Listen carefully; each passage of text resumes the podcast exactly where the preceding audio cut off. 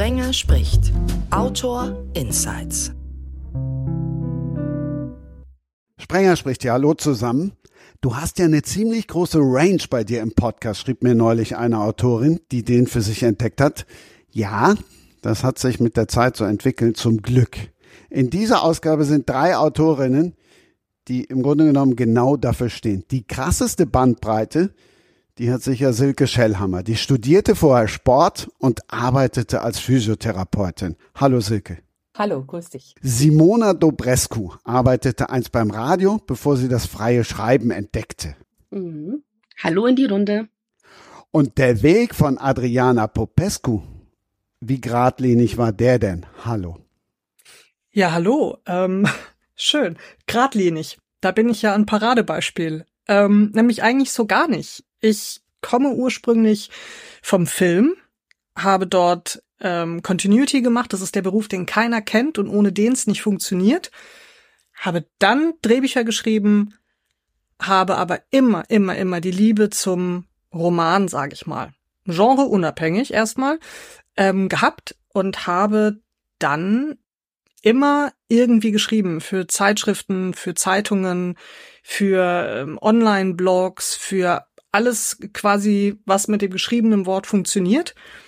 Ähm, bis ich dann gemerkt habe, nee, es sind doch, also die ganz große Liebe bleiben die Romane. Und da hatte ich dann einfach, muss ich ganz ehrlich sagen, wahnsinnig viel Glück, war mit der richtigen Geschichte zur richtigen Zeit am richtigen Ort.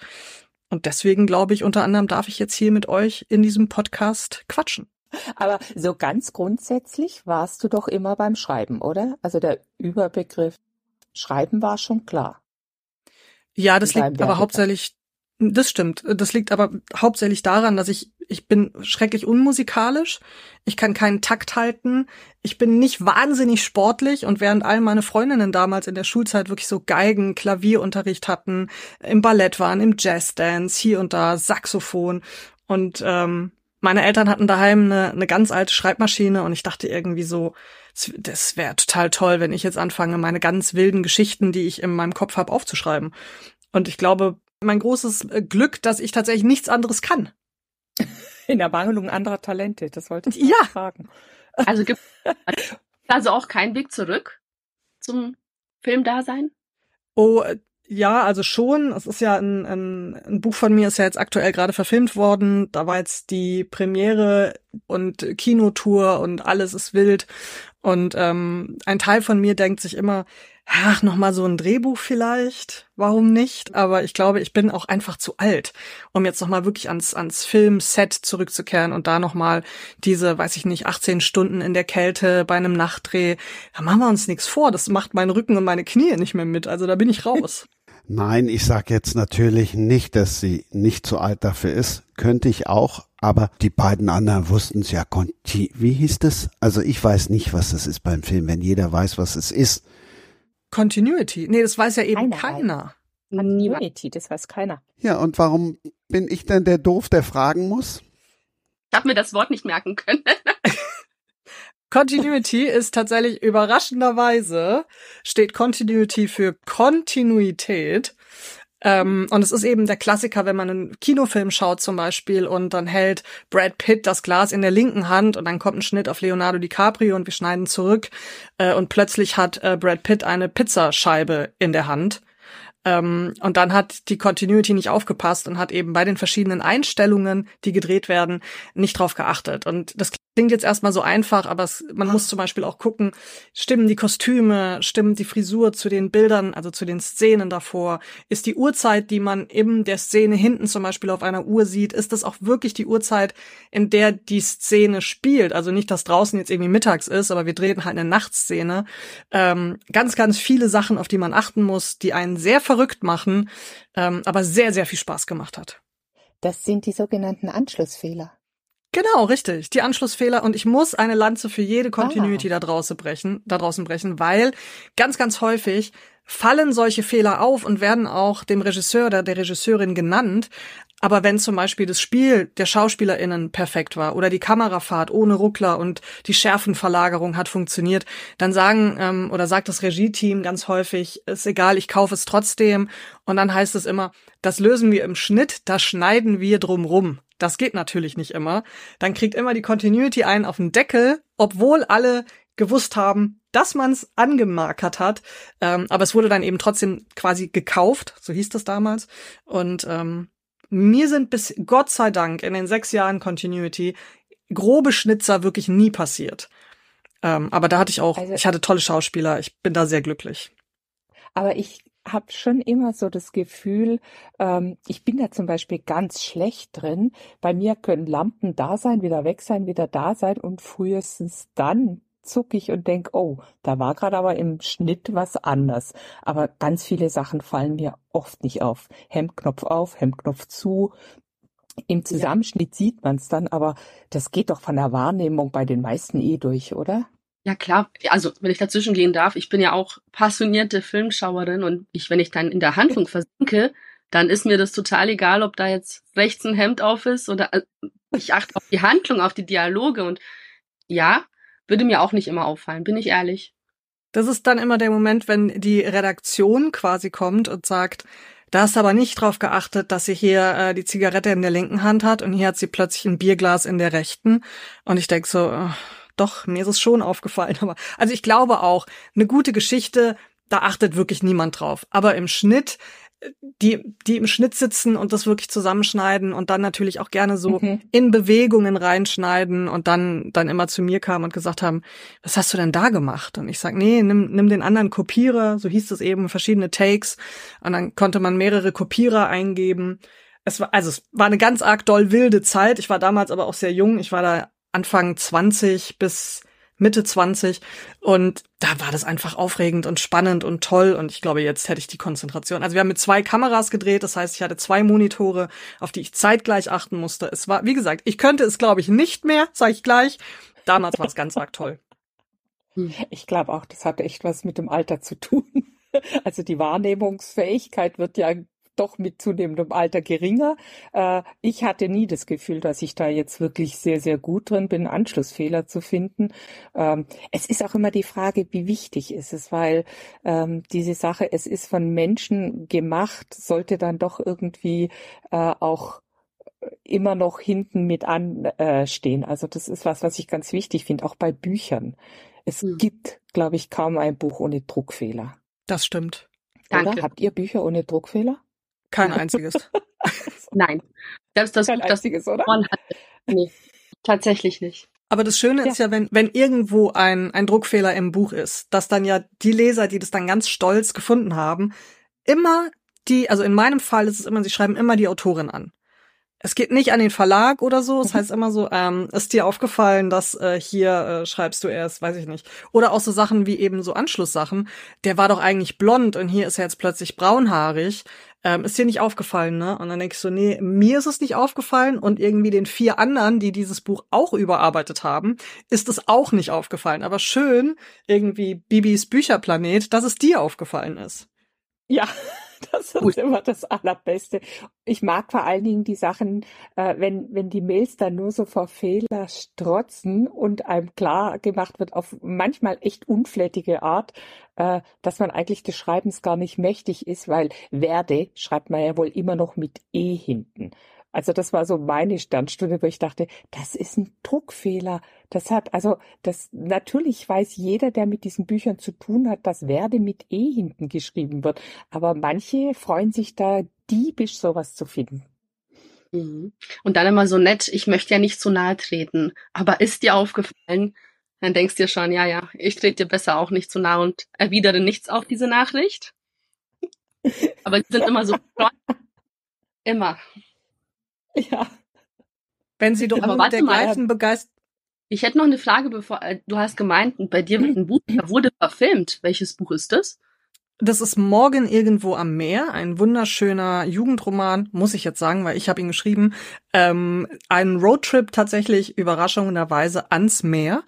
Und ähm, da war jetzt, wie gesagt, also wir hatten Kinopremieren und Kinotours geplant und alles sehr, sehr wild. Und nächstes Jahr soll er dann quasi, also 2024, ich sag's dazu, tatsächlich dann in die Kinos kommen. Und das ist alles noch also ich, ich würde gerne behaupten, ich habe das total umrissen und verstanden und es ist toll, aber mein Gehirn hat Schwierigkeiten, das alles zu verarbeiten. Also ich würde gerne die Speicherkarte jetzt mal wechseln, weil es wirklich was ist, was mich gänzlich überfordert, aber gleichzeitig sehr, sehr, sehr glücklich macht. Mhm. Geht mir genauso. Am Drehbuch mitgearbeitet? Tatsächlich am Drehbuch nicht. Ich habe gesagt, Kill Your Darlings, das muss jetzt mal jemand anders machen. Okay. Mhm. Ja, das ist immer die große Frage. Du wolltest noch was sagen, Dimona. Ja, ähm, ich kann das total nachempfinden. Bei mir kommt im November das erste Hörbuch raus und es ist genau das gleiche. Es ist nicht die Dimension, die ein Kinofilm hat, aber man ist doch voller Demut und Bescheidenheit und Respekt an diesen Projekten dran. Und ich finde es so toll, wenn man das auch begleiten kann, obwohl man nicht aktiv dabei mitmachen darf oder soll. Ne? Man beobachtet dieses Prozedere und ist so stolz am Ende und denkt sich, ja, Wahnsinn, wie, wann und wie und ach, ich weiß nicht, ist das nicht schön? Ist dieser Job nicht schön und wie, wie viele Facetten er hat? Ich finde das so. Ich werde mir diesen Film anschauen. Er klingt genau nach meinem. Morgen irgendwo am Meer ist auch so ein schöner Titel. Den merke ich mir jetzt auch einfach.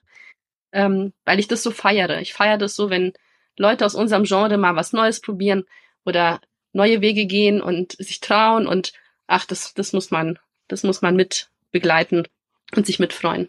Glückwunsch Dankeschön. an dich. Schön. Vielen, vielen Dank ich sage immer, ich habe damit nichts zu tun, was überhaupt nicht stimmt, weil ich ja schon auch irgendwie was beigesteuert habe. Ich hätte halt ein Buch geschrieben. Äh, es wurden auch schon äh, Festivalpreise eingeheimst. Also tatsächlich ist dieser mhm. Film auch schon ausgezeichnet. Also es wird, was? es wird, glaube ich, größer und absurder, als ich es mir je hätte träumen können. Aber was du gesagt hast wegen dem Hörbuch, äh, Simona, es ist für mich wirklich tatsächlich vergleichbar, weil man hat da ja auch eine Person, die die Dialoge und alles spricht, was man sich selber irgendwie mal, also was man erfunden, was man sich ausgedacht hat. Und dann ist da eine Person und die spricht das und im Idealfall natürlich auch noch richtig gut. Ich liebe ja Hörbücher, deswegen freue ich mich jetzt mit dir auf dein Hörbuch, weil ich mir das nämlich dann sofort gönnen werde. ähm, aber ich finde das einfach, ich finde jedes Mal, wenn es das, das reine Medium Buch, was ja wirklich unser Job einfach ist und was natürlich irgendwann also bei mir verliert es tatsächlich nie den Glanz, weil es immer aufregend ist, wenn ein Buch erscheint. Ich weiß nicht, wie es euch da geht, aber so ein Hörbuch zum Beispiel oder auch ein Theaterstück oder wenn, weiß ich nicht, eine Schulpräsentation ist, wo dann SchülerInnen verschiedene Szenen irgendwie spielen oder sowas. Ich finde immer, wenn es unser klassisches Medium ein bisschen verlässt, finde ich das wahnsinnig aufregend und bin dann immer mit sehr, sehr großem äh, Herzklopfen dabei. Ganz genau. Ganz genau. Schön gesagt.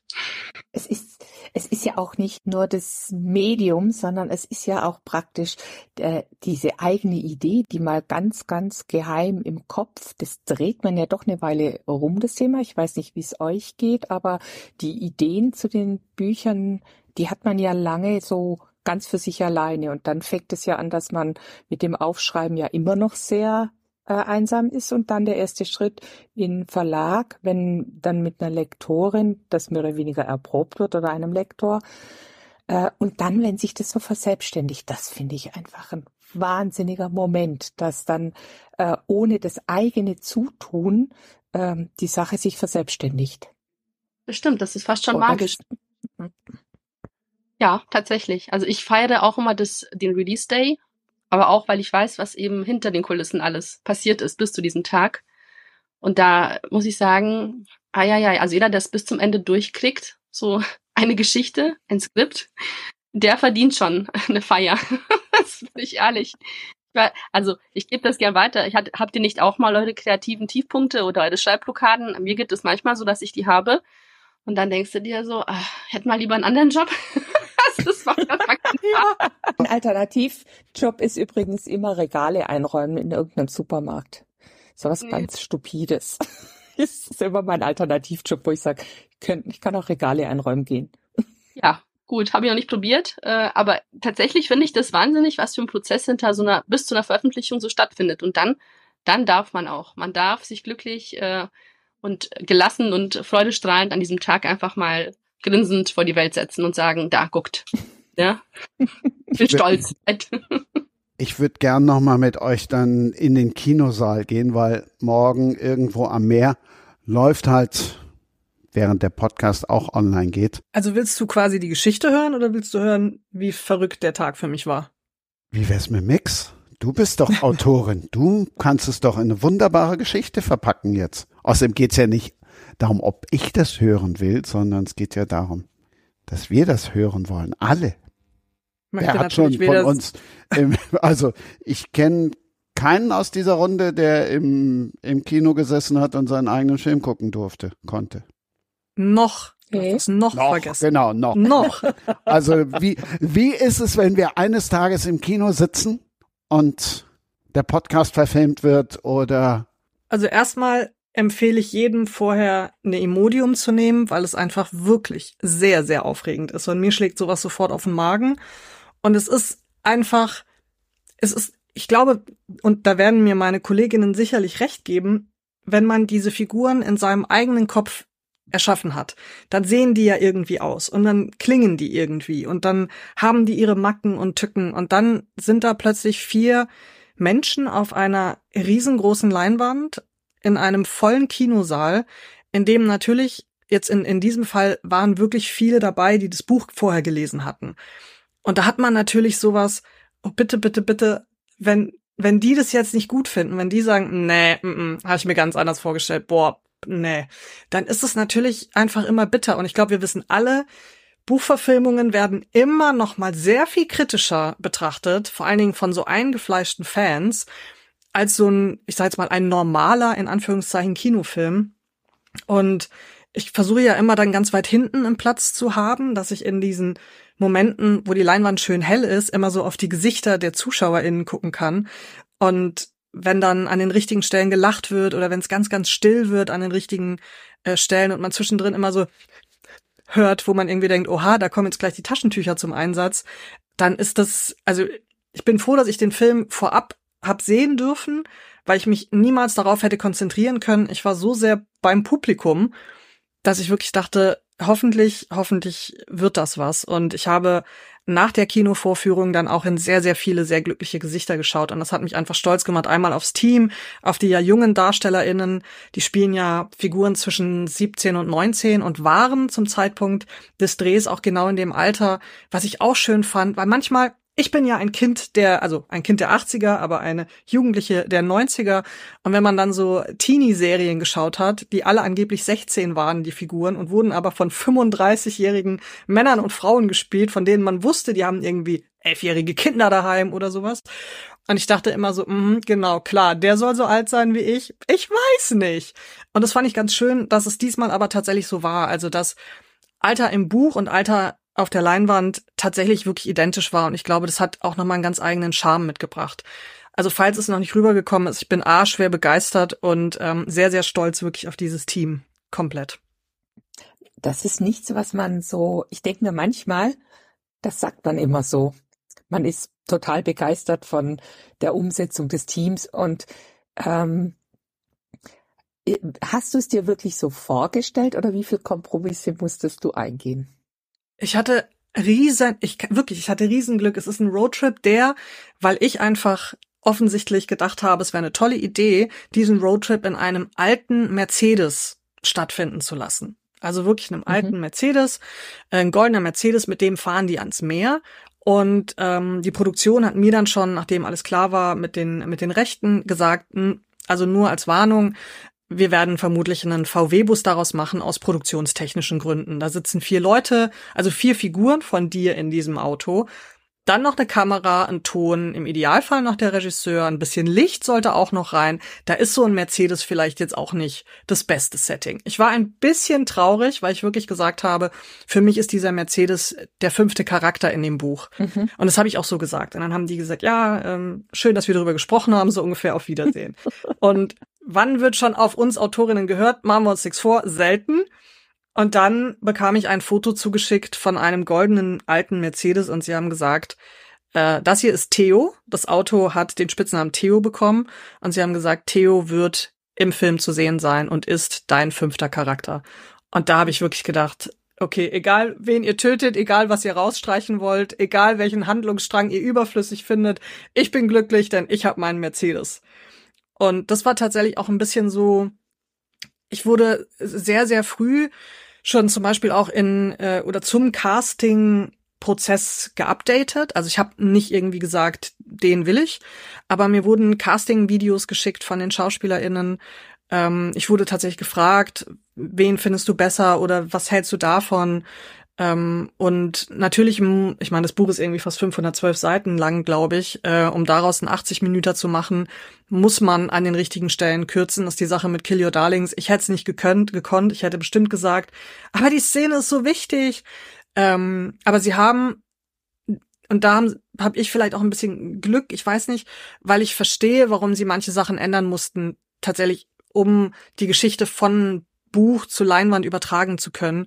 Und das haben sie aber toll gemacht und das Feedback der meisten ZuschauerInnen war, es war genau der Vibe vom Buch. Und mhm. damit war ich glücklich. Ich glaub, darauf kommt es vor allen Dingen an. Und letztendlich kennen wir das doch auch alle von den Büchern. Auch dort werden ja, also ich weiß nicht, wie es bei euch ist, aber äh, Askendor hatte, glaube ich, ein Manuskript von über 500 Seiten. Äh, und jeder äh, weiß, das sind keine 500 Romanseiten, sondern da müssen über 100 Seiten raus. Sonst mhm. wird das mhm. nichts. Und da ist es doch genau das Gleiche. Was geht äh, und, und warum vor allen Dingen? Und ich finde das unglaublich schwierig. Äh, und letztendlich braucht man da auch ein sehr Vertrauensverhältnis zu seinem Lektor, seiner Lektorin, um den Prozess äh, durchzuziehen, finde ich. Ich weiß nicht, wie es mhm. euch da geht. Deswegen habe ich meine Lektorin, glaube ich, auch nie gewechselt. Ich habe so Angst davor, dass ich an einen gerate, der nicht auf meiner Wellenlänge ist. Nein, wirklich. Es, es geht mir. Ja, das verstehe ich. Ja. Und ich, ich mag, also sie ist gut und sie ist toll und sie kennt die Reihe und die Charaktere, aber auch am Anfang mit ihr, ne, da musste man sich echt zurechtfinden, dass man sagt, okay, ich akzeptiere diese Kritik. ich verstehe deinen Standpunkt, nimm wir es raus, aber gerne hat man es nicht gemacht, aber mit den Jahren weiß man, sie hat recht. Ne? Also man ist mhm. viel zu Story dran und zu sagen, ich schneide die Szene jetzt raus. Wenn es dann aber erklärt wird, logisch erklärt, objektiv mhm. erklärt, mhm. macht es oft Sinn. Tatsächlich. Sehe ich leider wirklich so. Ich kann, ich kann mein Skript nicht kürzen, aber ich höre sehr gerne auf meine Lektor, auf meine Lektorin ähm, und möchte sie nicht mehr missen. Eine der wichtigsten im Prozess, meiner Meinung nach die Lektorin. Mhm. Das ja, bei euch bestimmt hab, auch nicht anders, oder? Also denke ich jetzt. Nee, ich habe immer gesagt, dass äh, meine Lektorin ein bisschen ist wie Heidi Klum bei Germany's Next Top Model beim Umstyling. Ähm, die möchte ja aus diesen Models, die möchte ja Geld verdienen mit denen. Das heißt, die verpasst denen erstmal gruselige Frisuren, die dann aber fantastisch funktionieren. Und ich habe immer das Gefühl, wenn meine Lektorin mir sagt, du pass mal auf, ähm, das Kapitel, das ist traumhaft schön, aber es bringt die Geschichte nicht voran. Es bringt nur eine Länge rein und nimmt das Erzähltempo raus. Und ich sag, aber, aber, es ist doch. Und dann denke ich immer so, nein, Popescu, du musst dir diesen Haarschnitt jetzt zumindest mal anschauen. Und dann oh, kürzen wir es raus. Nachnamen an. nur, nur wenn ich über meine Autorentätigkeit spreche. ah, wenn du mit dir über deine Autorentätigkeit genau. sprichst, dann sprichst du dich mit dem Nachnamen an. dann sage ich häufig so, Popescu reißt sich zusammen. Wir, wir müssen das jetzt schreiben. So. Nee, nee, also ich äh, verstehe das total, dass es weh tut. Es tut wirklich weh. Also ich habe auch schon, ich diskutiere auch, ich, ich hoffe ihr auch mit euren Lektoren, äh, um ja. gewisse Dinge, nicht immer und nicht ständig, aber da, meistens ziehe ich den kürzeren und denke mir, was soll das? Du kriegst Geld von mir, aber äh, dann, dann, wenn es dann wirklich draußen ist und verlinkt, dann ist es wirklich auch sinnvoll, was da erklärt und weggelassen wurde. Also es, am Ende haben sie recht. In 90 Prozent ja. der Fälle. Das Gefühl habe ich auch. Also bei mir ist es, ich glaube, fast bei jeder Autorin, bei jedem Autor ist es so, äh, im ersten Moment, wenn es vor allen Dingen nicht nur um Kleinigkeiten geht, sondern äh, zum Teil ganze Figuren oder, oder Kapitel rausgenommen werden, wo ich auch immer denke, das, das ist wie Ausweiden. Also ich finde es ein, ein, ein ganz brutalen Prozess, wo ich auch über den Impuls habe, mich schützend vor äh, das Manuskript zu stellen, dass es nicht ausgeweitet wird. Und ähm, ja, ich, ich spreche mich nicht mit Nachnamen an, aber ich habe mir inzwischen angewohnt, nicht sofort auf solche äh, Vorschläge zu reagieren, sondern tatsächlich eine Nacht drüber zu schlafen und mir das nochmal frei oder nahezu frei von Emotionen in einem etwas sachlicheren Kontext anzuschauen. Und dann stelle ich auch meistens fest, ja, die haben da schon recht. Das Ding hat eine Länge, die braucht's nicht. Also da muss man aber wirklich, finde ich, immer so ein Stück über sich hinauswachsen, dass das funktioniert. Und nicht, dass jetzt einer denkt, ich hätte das rausgeschnitten mit der Schreibblockade. Nein, wir kommen erst jetzt wieder zu dem zurück, was Frau Dobrescu mhm. eben ja ansprechen wollte. Ja, ist ein absolut legitimer Teil der Autorenarbeit. Möchte ich eine Lanze für alle brechen, die ich kenne und auch für mich selber ist, du bist nicht durchgehend totgeküsst von der Muse. Ist einfach nicht der Fall. Und ich finde es auch überhaupt nicht schlimm. Ich denke sogar, dass solche Tiefpunkte, ich habe sie jetzt nicht alle paar Monate, aber ich habe sie, danach die Produktivität steigern. Also bei mir, Ablenkung, was anderes, führt zu besseren Geschichten. Meine Meinung. Mhm.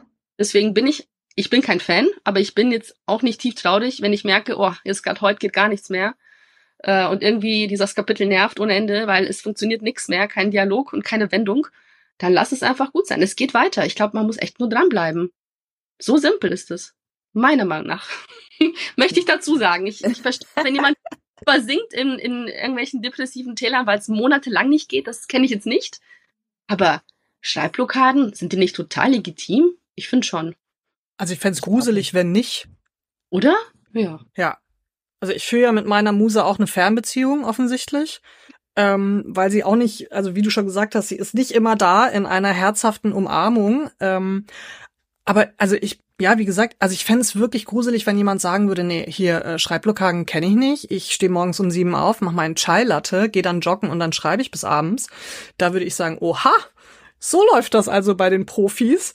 Ähm, ich habe auch den Eindruck, es gehört ein bisschen dazu, weil man ja bei einer Geschichte, so geht's mir zumindest, ich komme häufig an einen Punkt, wo ich sage, okay, durch diese Mauer muss ich jetzt durch. Und wie du auch gesagt hast, wenn ich dann da durch bin, dann ist die Produktivität auch irgendwie wieder da und anders. Und vielleicht, wenn man einmal ein Problem gewälzt hat, entweder erkennt man, was vorher in der Geschichte nicht gepasst hat oder was man geplant hatte und dann feststellt, oh, viel besser wäre, wenn ich jetzt hier äh, links die Ausfahrt aus der Geschichtenkreisel-Sache äh, nehme, statt wie ursprünglich geplant irgendwie geradeaus zu fahren. Also ich finde, Schreibblockaden können auch immer ein bisschen andeuten, wo man sich vielleicht in der Story verzettelt hatte. Oder geht es nur mir so? Also, ich glaube, es gibt also Schreibblockade, das, was ihr beschreibt, ist, glaube ich, ein ganz normaler Teil von einem kreativen Prozess. Unter einer Schreibblockade stelle ich mir ein Ringen um das Thema vor, dass man monatelang kein Thema findet, mhm. äh, über das man schreiben möchte. Diese kleinen alltäglichen. Habt ihr mal äh, Martin Sutter ein Interview, der hat seinen Tisch gezeigt, an dem er schreibt. Jeden Tag, da musste ich jetzt gerade dran denken, als du den Chai Latte und das Joggen hm. erwähnt hast, was ich beides mir jedes Mal vornehme, dass ich es genau so mache. Es mhm. funktioniert beides nicht. Ich trinke Kaffee und schreibe im Schlafanzug manchmal, wenn es morgens schon losgeht. Ähm, Martin Sutters Schreibtisch ist wahrscheinlich 50 Zentimeter auf einen Meter, rechteckig, Holztisch, komplett leer mit einer Karaffe, Wasser und einem Glas. Und da, behauptet er, schreibt er von 8 Uhr bis 12 Uhr jeden Tag. Und ich habe das gesehen und dachte, ich bin so weit weg vom Profi. Das gibt's gar nicht. Ich bin so weit weg. Ich schreibe irgendwie zwischendurch, dann höre ich mal auf, dann, dann mache ich irgendwas genau, um solche Sachen zu überlegen. Äh, wie geht die Geschichte weiter? Habe ich mich irgendwo vielleicht in eine Sackgasse reingeschrieben? Ähm, lande ich gar nicht da, wo ich sein möchte? Also ich, bei mir ist es immer so ein durchwirktes Schreiben mit zwischendrin was anderes machen, dann wieder äh, ein Stück weit äh, schreiben und manchmal ist es so, dass es Stunden sind, wo ich wirklich äh, vor mich hinschreibe und an manchen Tagen, äh, da geht eben gar nichts. Da kann man nur praktisch lesen, was man bisher alles geschrieben hat und wo es unter Umständen vielleicht falsch laufen könnte. Aber so das Planen, ich glaube nicht, dass sich Kreativität so planen lässt. Kann ich mir also, nicht vorstellen. Das ist bewundernswert. Das ist Kreativität at its best, muss ich echt sagen. Ich bin da leider anders. Ich, ich plane tatsächlich. Also ich habe das grobe Skelett der Geschichte, habe ich, bevor ich den ersten Buchstaben tippe, weil ich sonst durchdrehen würde. weil ich glaube, ich, wenn ich einfach nur loslegen würde, und das passiert auch manchmal, ich danach drei Tage später bedenke, nee, passt gar nicht. Also ich muss wissen, wie ich von A nach B komme. Und das dazwischen, das ist dann frei und kreativ. Aber diese ja. Punkte, die habe ich schon bevor ich loslege, tatsächlich. Funktioniert so, für mich am besten. Schreibplan oder sowas. Nein, so ein grobes Setting. Ja. Dass ich weiß, wo endet dieses Band. Es sind ja bei mir immer Trilogien. Das heißt, es muss mit, mhm. es muss mit einem Cliffhanger enden. Es muss irgendwie weitergehen. Und äh, den habe ich schon meistens. Den auf jeden Fall. Und dazwischen noch ein paar Wendepunkte. Und dann ist freies Schreiben angesagt bei mir. Dazwischen. Also, aber so, so einen groben Plan habe ich schon auch. Ich weiß, ne? ich weiß den Anfang, ich weiß das Ende und etwas, was meiner Lektorin wirklich jedes Mal Schnappatmung verpasst. Ich schreibe im Wechsel von hinten und von vorne. Wow. wow. Weil ich immer den Hänger in der Mitte habe. Also egal wie viel Kapitel ich habe, in der Mitte, wenn, wenn man praktisch zum Ende sich hinwenden sollte oder irgendwie auf den Weg bringt, ich habe das Gefühl, bei Kapitel 12 bin ich immer noch am Anfang. Bei Kapitel 15 bin ich jetzt schon am Anfang oder wo bin ich? Und dieser Mittelteil, der macht mich komplett fertig und drum schreibe ich immer von vorne und von hinten gleich, also nicht gleichzeitig, aber äh, chronologisch mal vorne, mal hinten, mal vorne, mal hinten, damit ich es im Mittelteil nur zusammenstecken muss. Auch eine bewundernswert. Ja, aber bestimmt funktioniert's. Das ist ja kreativ. Es ist, es ist wahnsinnig befreiend, wenn man das Ende geschrieben hat. Dann weiß man, wo man hin möchte. Das glaube ich. Das könnte ich nicht. Das könnte, nee, ich auch nicht. Es kommt aber auf den Versuch an. Nee, also ich habe manchmal Dialoge, die irgendwo hinten dann stattfinden werden, die ich dann einfach irgendwann da früh beim Kaffee kochen im Kopf habe und dann schreibe ich sie mhm. auf, aber mhm. das ist das ist schon die Ausnahme. Ich glaube, also ich glaube schon, dass das gut funktioniert. Es hat bestimmt was befreiendes, aber da bin ich zu sehr strukturiert in meinem ganzen Leben, nicht nur beim Schreiben. Ich glaube, da das könnte ich nicht. Aber interessant, wirklich noch nie gehört. Großes Kino. Ja, ich hab's, also äh, das, das äh, ist eigentlich nur deshalb aufgekommen, äh, weil bei mir der Mittelteil immer immer Schwierigkeiten hatte, weil ich nicht wusste, wann wann wenden wir uns jetzt Richtung Ende zu, ähm, wann sind wir noch am Anfang. Und dadurch, dass ich von vorne und hinten geschrieben habe, haben sie irgendwann zusammengepasst und dann war das Buch fertig. Das ist wie eine Steckverbindung. Man baut eine Brücke von zwei Seiten und hofft, sie trifft sich in der Mitte. Das, wenn, wenn ich darf, würde ich gerne diese Methode äh, in, in ich gebe ja so äh, Kurse für kreatives Schreiben, um Himmels Willen muss man ja. gar nicht drüber reden, äh, werde ich jetzt immer die Shellhammer-Methode anwenden. Ist das in Ordnung, wenn ich das meinen meinen Studis quasi so vermittel? Das, weil die fragen ja immer, was können sie machen? Da werde ich immer sagen, ihr könnt die Shellhammer-Methode anwenden. Die funktioniert wie folgt. Genau. Schnell, Silke, patentiere. nee, äh, also ich werde es versuchen, tatsächlich. Äh, jetzt aktuell sitze ich ja wieder, ich sitze an zwei parallel, das ist auch eine neue Sache, die ich zum ersten Mal probiere. Läuft um ganz gut. Himmels Willen. Also zwei komplett unabhängige. Ja, ja tatsächlich. Ja. Äh, läuft gut. Läuft ganz gut. Ich will es nicht verschreien. Es ist Woche vier, es läuft ganz gut. Ähm, aber ich merke, wie eins immer ein bisschen abstinkt im Vergleich. Also äh, mein, mein Herz tendiert zu einer Geschichte immer mehr. Und äh, da ist es doch nicht so einfach, dann beim, beim zweiten zu sein. Aber mit der Methode, ich versuch's mal. Das kam ja zur richtigen Zeit, dieser Podcast. Vielen Dank. Das, also ich kann nur sagen, es, also mir hilft es immer unwahrscheinlich.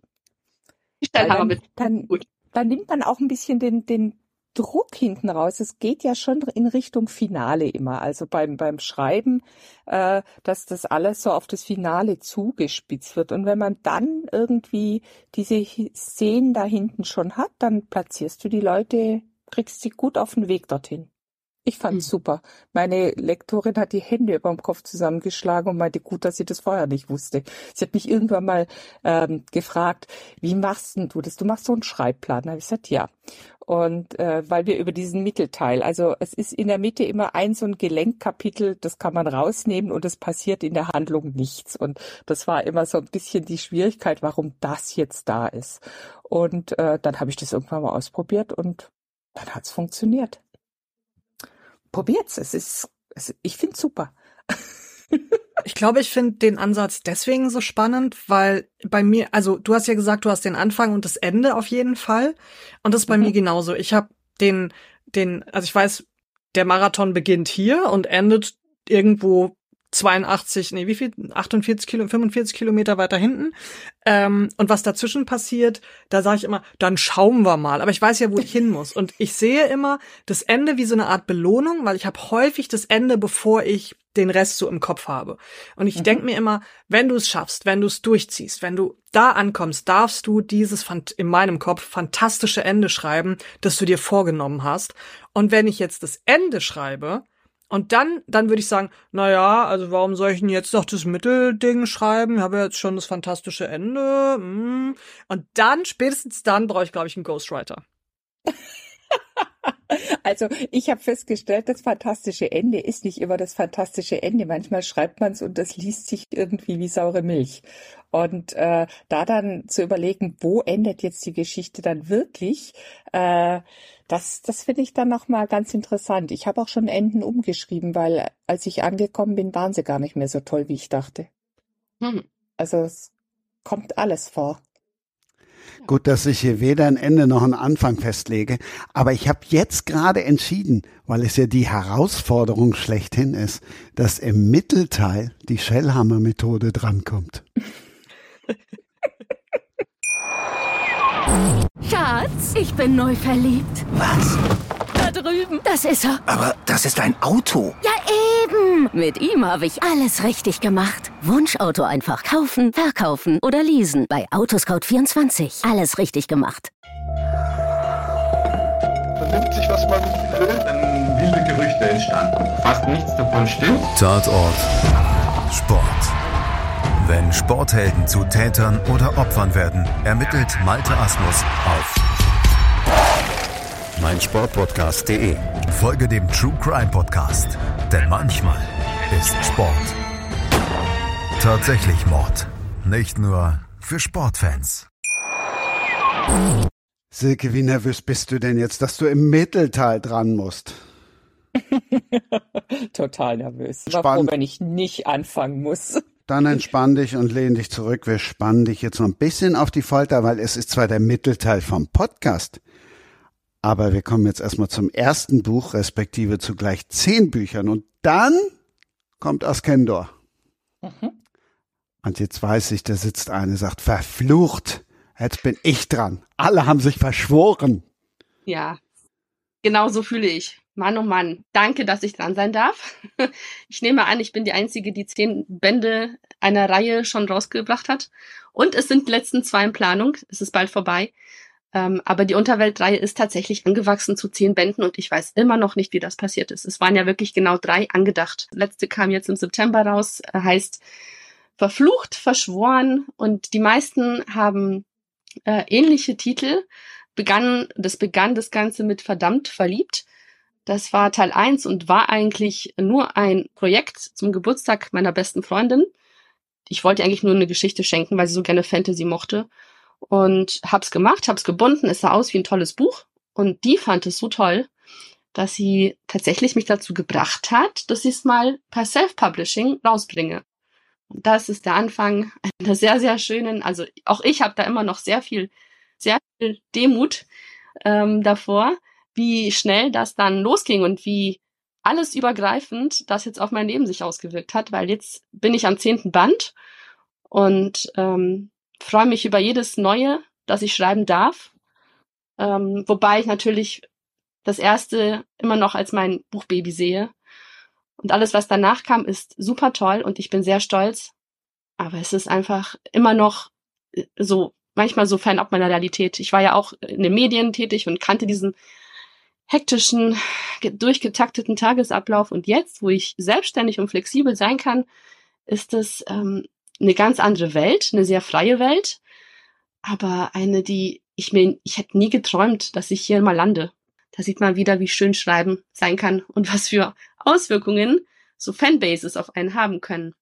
Und das ohne Verlag, wohlgemerkt, ne? Also ich bin bis heute Self-Publisher, gewollter Self-Publisher, absolut freiwillig und bleibe es auch, das will ich auch dazu sagen, weil ich äh, die Vorteile einfach schätze. Ähm, und ich hoffe, dass ich noch viel, viel schreiben darf. Aber ich denke, ich werde erstmal, wenn diese zwölf Bände durch sind, ähm, mal was Neues probieren wollen. Ich hoffe, ich tue jetzt keinem, äh, ich, ich hoffe, ich habe jetzt keinem wehgetan. meiner Fans, das wissen die alle noch nicht. Ich freue mich auf, auf diese letzten zwei und möchte aber dann bitte auch was Neues. Kennt ihr das? Dass man was Neues machen möchte nach so langer Zeit? Ich bin an dem Punkt. Jetzt kommen wir aber erstmal auf den Punkt. Ich bin also, über mein Buch. Ja, ja. Über aber deine Bücher. Ja, genau. Also es begann mit Verdammt verliebt. Verdammt verliebt geht um eine Weise, die einen Neuanfang in der Abschlussklasse einer Highschool wagt. Dabei lernt sie natürlich einen Bad Boy kennen und den muss sie von seinen inneren Dämonen befreien und dabei ihre eigene Bestimmung finden. Klingt erstmal wie alles andere auch, ist aber tatsächlich in der Tiefe etwas komplizierter. Deswegen wurde es auch eine Trilogie, nicht ein Buch. Und weil diese, dieses ursprüngliche Paar mit seiner Clique ähm, so viele Fans generiert hat, auch bei den Bloggern und auch auf Messen, habe ich gesagt, gut, dann schenke ich jedem dieser drei Bad Boys, es ist eine Clique aus drei Jungs, die die Riege der Unterwelt ausmachen, deswegen auch Unterweltreihe, eine Trilogie. Und jetzt bin ich beim dritten, da kam jetzt eben Verflucht Verschworen raus. Das ist Band eins der letzten Trilogie. Ich habe noch ganz viele Ideen. Ich weiß nicht, wie ich sie in diese zwei Bände noch quetschen soll, aber ich werde es tun. Und dann habe ich es tatsächlich geschafft, nach zehn Jahren nächstes Jahr diese, diese Welt zum Abschluss zu bringen. Und in jeder einzelnen Trilogie, die ist in sich geschlossen, geht es eben um eine Hauptfigur. Und äh, es ist, es ist mein reinstes Herzenskino. Also ich liebe es. Ich liebe es, was ich tue. Ich liebe die Möglichkeiten, die die Unterwelt mir bietet ich liebe es, mich auszutoben, auch in, in denkbar, denkbar gemeinen, bösen Szenarien, die auch dazu gehören, weil es ja die Unterwelt ist. Also bei mir fliegen keine Engelchen durch die Gegend und äh, die, die da mitspielen, sind keine netten Menschen, aber sie haben eben gute Seiten. Und am Ende des Tages lernt man auch das zu schätzen. Man muss nicht perfekt sein, man muss nicht super lieb und nett sein, man muss nicht glitzern im Sonnenschein, man, kann, man kann trotzdem eine Fanbase haben, auch wenn man vielleicht auf den ersten Blick eher so ein bisschen Arschloch ist. Davon leben meine Bücher. Und da bin ich sehr stolz drauf. Ich kann es immer wieder sagen. Ich kann, kann nicht fassen. Ich, ich bin, durch diese Bücher konnte ich meinen Job dann auch verlassen und als äh, Self-Publisher tatsächlich meinen Lebensunterhalt bestreiten. Und das, ja, es ist, ich, trau, ich lebe meinen Traum. Ich liebe diese Bücher, ich liebe die Fans und ich liebe meinen Traum. So, nämlich. Mit Recht. Ja. Mit absolutem Recht. Und jetzt muss ich, muss ich sagen, es kommen schon Verlage auf mich zu. Das finde ich auch immer wieder faszinierend, wenn dann irgendwas läuft, dass dann plötzlich, also am Anfang habe ich äh, rausgeschickt, ähm, bevor, bevor ich mich für den Self-Publishing-Weg entschieden habe, habe ich äh, auch Literaturagenten mein Skript geschickt und es kam nie was zurück. Also nichts. Ich, bis heute weiß ich nicht, ob das jemand gelesen hat. Vielleicht könnt ihr mir das sagen, ihr seid ja in Verlagen. Ähm, und jetzt, jetzt wo es läuft, jetzt schreiben sie dich an und denkst, denkst dir, nee, also irgendwie dieses ins gemachte Nest setzen, das mag ich irgendwie gar nicht, ne?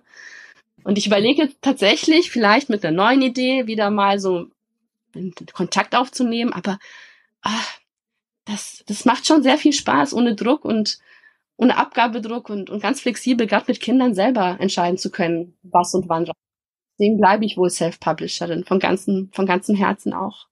Bevor wir dann in die Welt der Verlage vielleicht dann doch noch gehen, weil ich das mhm. auch sehr spannend finde, nimm uns mhm. mit in den zehnten Teil.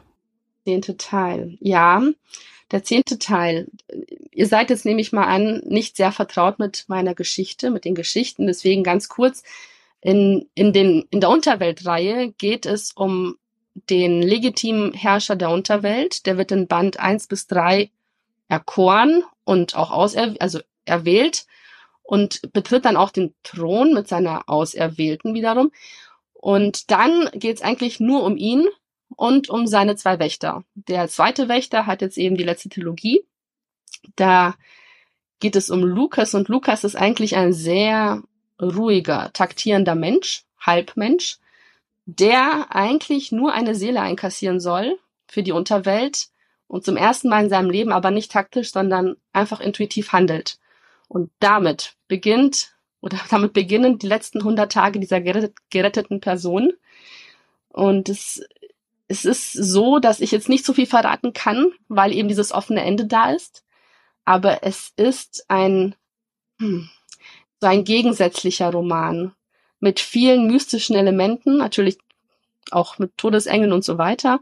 Aber vor allem ist es ein, ein Countdown zu einem sehr großen Finale. Und die Frage ist, ob diese 100 Tage ob diese 100 Tage reichen, um diese Seele zu retten und wie, wie man sie retten kann. Uh. Mhm. Ja. Ja. Es ist man tatsächlich, ja. ich, ich habe immer diese Panik, dass ich zu viel verrate, weil ich ja mitten im Schreibprozess des zweiten Bandes bin und da verwischen die Grenzen, dass ich nicht mehr genau weiß, kommt das schon im ersten Teil vor? Habe ich das schon anklingen lassen? Oder spoiler ich mir gerade hier den zweiten Teil zurecht? Ähm, was ich sagen kann, ist wirklich, es ist düster, aber es ist auch, es ist auch voller Wortwitz. Also ich, es, es passt vieles nicht zusammen bei diesen Büchern auf dem ersten Blick, auch mal Inhaltsangabe durchliest. Es liest sich leichter, als man denkt. Und es hat diesen romantischen Teil, der auch wichtig ist und mich auch prägt, der es dann wieder ein bisschen leichter macht und diese düsteren Passagen wieder abfedert. Naja, mal schauen, wo es hingeht. Komm, es hört doch keiner zu. Sterben alle? Spoiler uns. Bis jetzt welche gestorben. Ich kann nicht sagen, wer. ah, jetzt muss ich's lesen. ja, tatsächlich muss es. Also ich bilde mir ein, es werden noch welche sterben, ja. Aber ich kann nicht sagen, wer.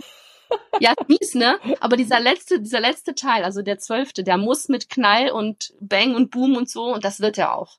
Und dann geht's leider nicht mit einem reinen Happy End. Das kann ich schon mal sagen. Wird's nicht.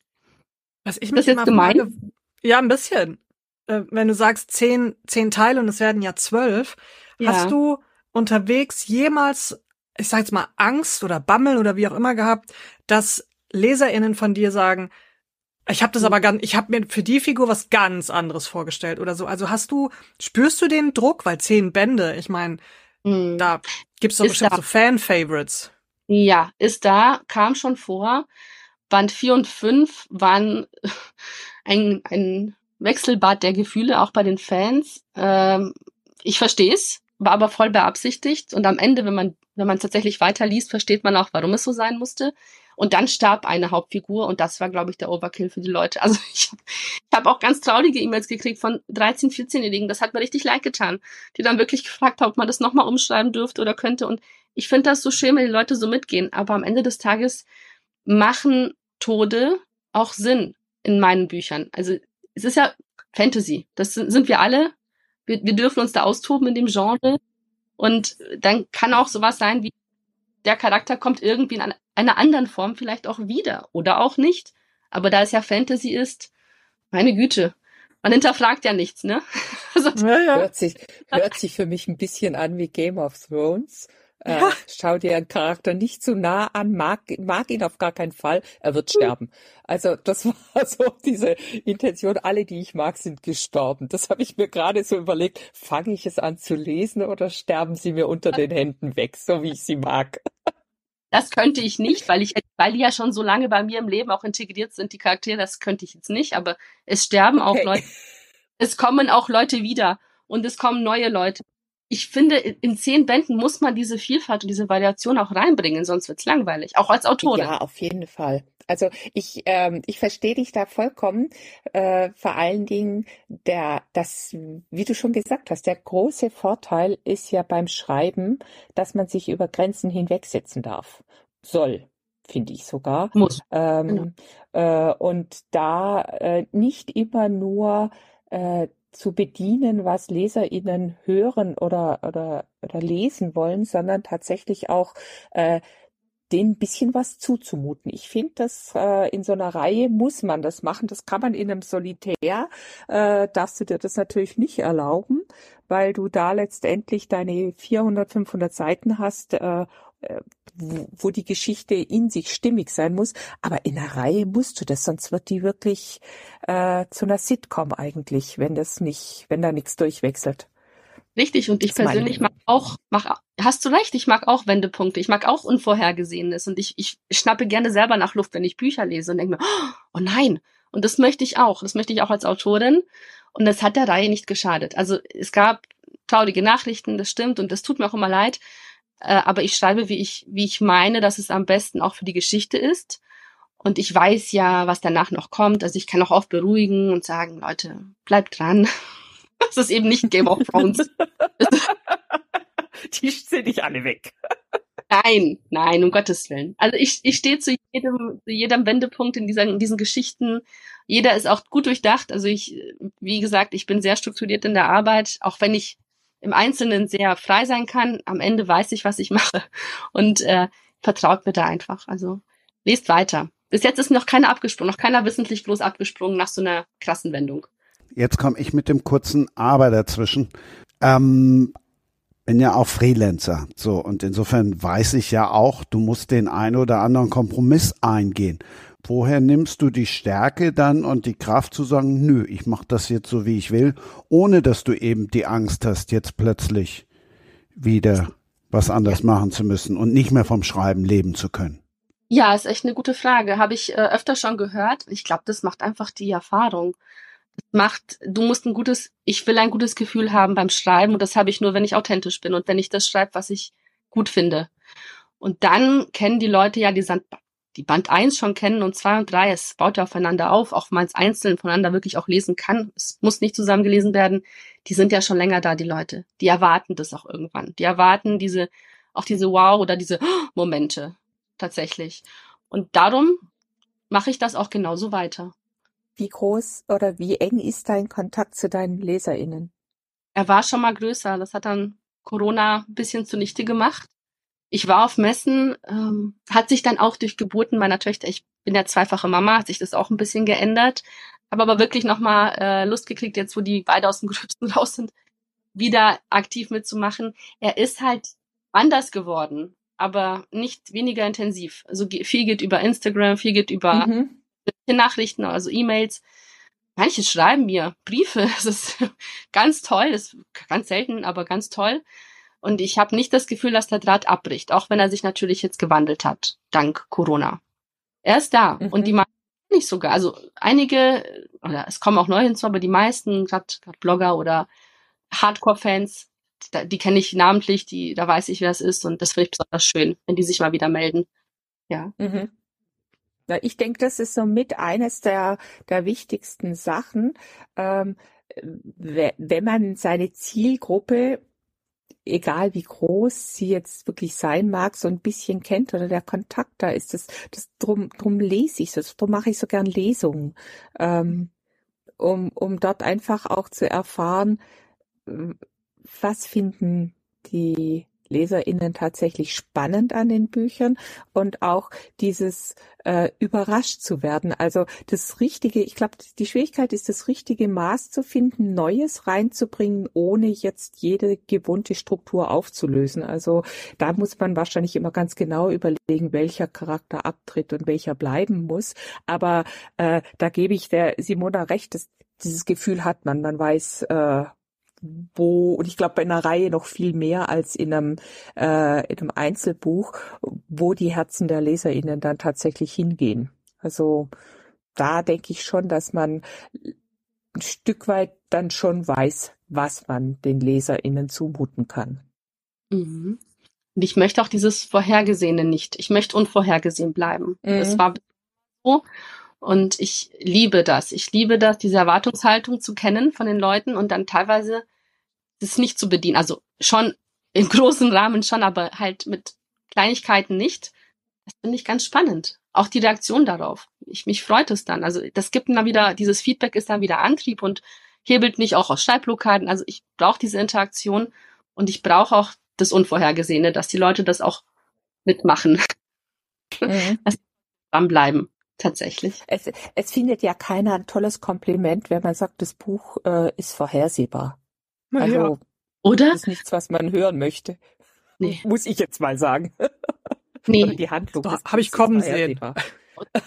Habe ich kommen sehen. Wusste ich. Wusste ich von Seite 1. Aber habt ihr das nicht manchmal, dass wenn ihr ein Buch anfangt, also als Leser, und nach den ersten zehn Seiten schon wisst, wie es endet und irgendwie dazwischen, dann, nee. Also mag ich gar nicht ich lese es dann auch nicht. Ich werde jetzt keine Titel nennen, um Gottes Willen. Äh, jeder schreibt, wie er will und alles ist in Ordnung, aber ich mag das gar nicht als Leser, wenn ich diese Handlung schon absehen kann, bevor sie richtig losgeht. Und da, das kann ich auch als Autorin nicht. Äh, ist nicht meine Art. War auch als, als äh, Kind schon nicht. Oder ich habe auch schon, also auch in den Artikeln der Zeitung, da habe ich teilweise auch manchmal so einen Spannungsbogen aufgebaut. Ich erinnere mich an meinen Redakteur, der mal sagte, hey, das ist ein Bericht über ein Fußballspiel. es tut mir leid. aber es, es war so eine Landesliga, ach, ich weiß nicht, aber äh, nee, also konnte ich schon da nicht richtig und hat sich auch nie einer beschwert groß. Ich bin einfach so. Ich finde, finde Wendungen oder auch mal falsche Fährten und, und äh, das braucht ein gutes Buch, gerade im Fantasy-Bereich, wo ja die Konkurrenz so groß ist und so viele tolle Bücher existieren, muss man sich ein bisschen hervortun. Und das ist halt meine Art. Aber ist dir der, ich sage jetzt mal, ohne dass du spoilerst, aber ist dir der Tod einer Figur mal schwer gefallen, dass du sagst, ah, ich weiß, es ist wichtig für die Story, aber mm, oder sagst du, bist du wirklich so eiskalt, dass du dann sagst, so schön war's, ciao, ciao. So, was wollt ihr denn hören? Nein, Quatsch. Nein, es hat es hat wehgetan. Ja, ich habe ich habe auch drei Anläufe gebraucht, glaube ich, um das richtig zu schreiben. Und am Ende kam diese Figur auch wieder, weil ich es nicht konnte. Ich konnte, ich oh. konnte, ich konnte das nicht. Ich habe das dann auch stehen lassen ganz lang. Also ich glaube, eine Woche habe ich es einfach nicht mehr angefasst, weil ich wissen wollte, wie sie es anfühlt, ne, mit, mit dieser Gewissheit weiterzuschreiben. Und dann dachte ich mir, ja, irgendwie nein. Dann machen wir noch so eine Wendung draus und jetzt kann ich, so wie es ist, das ist die letzte Trilogie, in der es passiert ist, äh, kann ich gut damit leben. Er, es gibt diesen oh Gott, nein, wirklich, Moment. Aber er wird ein bisschen abgemildert und damit kann ich leben, ja. Äh, mehr noch als, also lieber so und ich habe, ich schlucke ein paar Mal und als dass ich irgendwie halbherzig irgendwas schreibe, was die Leute besser finden könnten oder lieber lesen würden. Nee, da tue ich mich, glaube ich, schwer damit. Nee. Ich, ich denke, es ist immer so ein ganz schwieriger Punkt. Ich meine, du hast eines gesagt, wenn es von der Geschichte, von der Logik her äh, klar wird, dass die Figur sterben muss. Es ist ja auch noch was anderes, als wenn du wahllos einfach Figuren um die Ecke bringst, nur um einen Überraschungsmoment zu haben. Also es muss mhm. ja auch äh, der, der Story letztendlich dienen. Ich habe gerade so, äh, so, so kurz lachen müssen. Ihr seid da wahrscheinlich zu jung, aber der Bobby Ewing-Moment. Äh, Hallo? Sagt euch was? Na klar. Die Dusche. Die haben sich, die haben sich davon nie mehr erholt. Die haben mhm. nach einem halben Jahr gemerkt, wir hätten nicht diese Hauptfigur umbringen sollen. Er fehlt vorne und hinten. Dann diese, diese merkwürdige Szene. Ähm, sie wacht auf, hat alles geträumt. Er steht unter der Dusche und äh, man kam sich doch vollkommen verarscht vor als Zuschauer, oder? Nicht, weil ich jetzt der Jüngste bin, aber vielleicht gibt es ein paar junge ZuhörerInnen, die jetzt sagen, hä, Bobby Ewing? Who's that? Möchtest du es erklären? Nee, erklärst du. Ich habe immer nur Denver geguckt. Denver hier auch. Nein, ich habe wenn er, ich habe tatsächlich, glaube ich, wenn er Dallas geguckt und Denver nicht. Aber erklär du Nein, lieber. ich habe Denver also geliebt. Dallas, also Dallas, der, der wirklich der der Straßenfeger in den 80er Jahren schlechthin. Alle haben es geschaut, auch die, die es nicht zugegeben haben, haben es geschaut. Äh, und die hatten ein texanische Familie, Ölbarone, sonst was. Und die haben innerhalb von, glaube ich, drei oder vier äh, Staffeln irgendwann den jüngeren Sohn sterben lassen, weil sie das eine gute Idee fanden. Das haben sie ein halbes Jahr betrieben. Die Zuschauerquoten sind in den Keller gesaust und nach einem halben Jahr haben sie ihn wieder ins Drehbuch reingeschrieben mit dem denkbar schlechtesten Moment. Seine Frau hat das alles nur geträumt und sie wacht morgens auf und er steht unter der Dusche. So begann diese Szene und dann musste das ganze Fernsehpublikum praktisch schlucken, dass sie das letzte halbe Jahr einer Traumsequenz beigewohnt haben und Bobby wohl auf und am Leben ist. Und davon haben die sich nie mehr erholt. Und das war so ein Moment, dieses äh, eine Figur äh, umzubringen für den Wow-Effekt, ohne dass es nachher tatsächlich für die Handlung auch äh, äh, sich einfügt oder ein, ein Strang sich daraus ergibt. Äh, und da war ich, also das ist so, so ein Punkt, wo ich denke, das passiert einem wahrscheinlich im Buch nicht so schnell, weil du es länger durch praktizieren musst dann. Du hast selber gesagt, du hast äh, ein, zwei Wochen geschrieben und gemerkt, es geht nicht. Und das ist, glaube ich, der große Vorteil, wenn du es eben nicht in der Schnellproduktion machen musst, sondern ausprobieren musst. Aber da muss ich jetzt nur dran denken für alle, die Bobby Ewing, den Bobby Ewing-Effekt nicht kennen. Ich komme jetzt nochmal mit meiner Freiberuflichkeit daher. Ich, da, und weil du eben gesagt hast, ähm, und da ja auch sehr stolz drauf bist und zu Recht stolz drauf bist, es als Self-Publisherin geschafft zu haben, hm. mach doch mal allen, die auch den gleichen Weg gehen wollen und jetzt durch irgendeine Facebook-Gruppe vielleicht tatsächlich auf diesen Podcast aufmerksam geworden sind oder mhm. eben durch deine zahlreichen Posts vom Podcast, mach doch mal all denen Mut, dass sie auch genau ihren Weg gehen können und nicht den einen oder anderen am Leben lassen, nur weil sie wissen, sie können sonst selber nicht mehr überleben.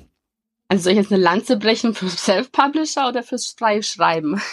Das kann beides machen, wenn du willst. Ich finde, Schreiben, egal in welcher Form, muss frei passieren. Ne? Es ist, es klingt immer so klischeehaft, äh, lasst euch nicht reinreden, macht euer Ding.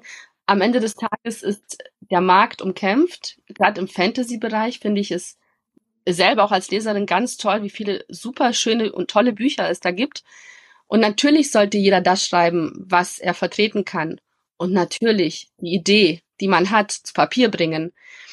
Aber man muss auch Konkurrenz aushalten und man muss sich informieren im Vorfeld, was das beste Konzept für einen ist. Ob dieser klassische Verlagsweg, ähm, wo man wirklich sich auch um nichts kümmern muss, ähm, besser ist oder ob man es sich traut, in Self-Publishing zu gehen, was ja recht schnell geht und auch oft ohne Kosten verbunden ist, äh, was die Veröffentlichung betrifft. Äh, und die Margen sind, das möchte ich auch mal gesagt haben, deutlich höher.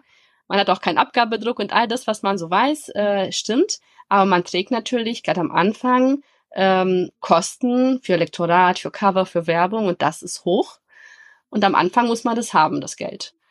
Und wenn man das möchte und sich das traut, ich habe noch niemanden erlebt, der es bereut hätte, das Self-Publishing.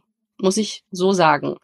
Ich persönlich auch nicht und ich ähm, frage mich regelmäßig, möchte ich das noch weiter oder also weil ich eben auch merke, wie sich der Markt wandelt, aber ich glaube, ich bin schon zu lange Self-Publisher und bin zu sehr festgefahren in, in den Vorteilen, auch ähm, mit dieser Flexibilität der freien Zeiteinteilung.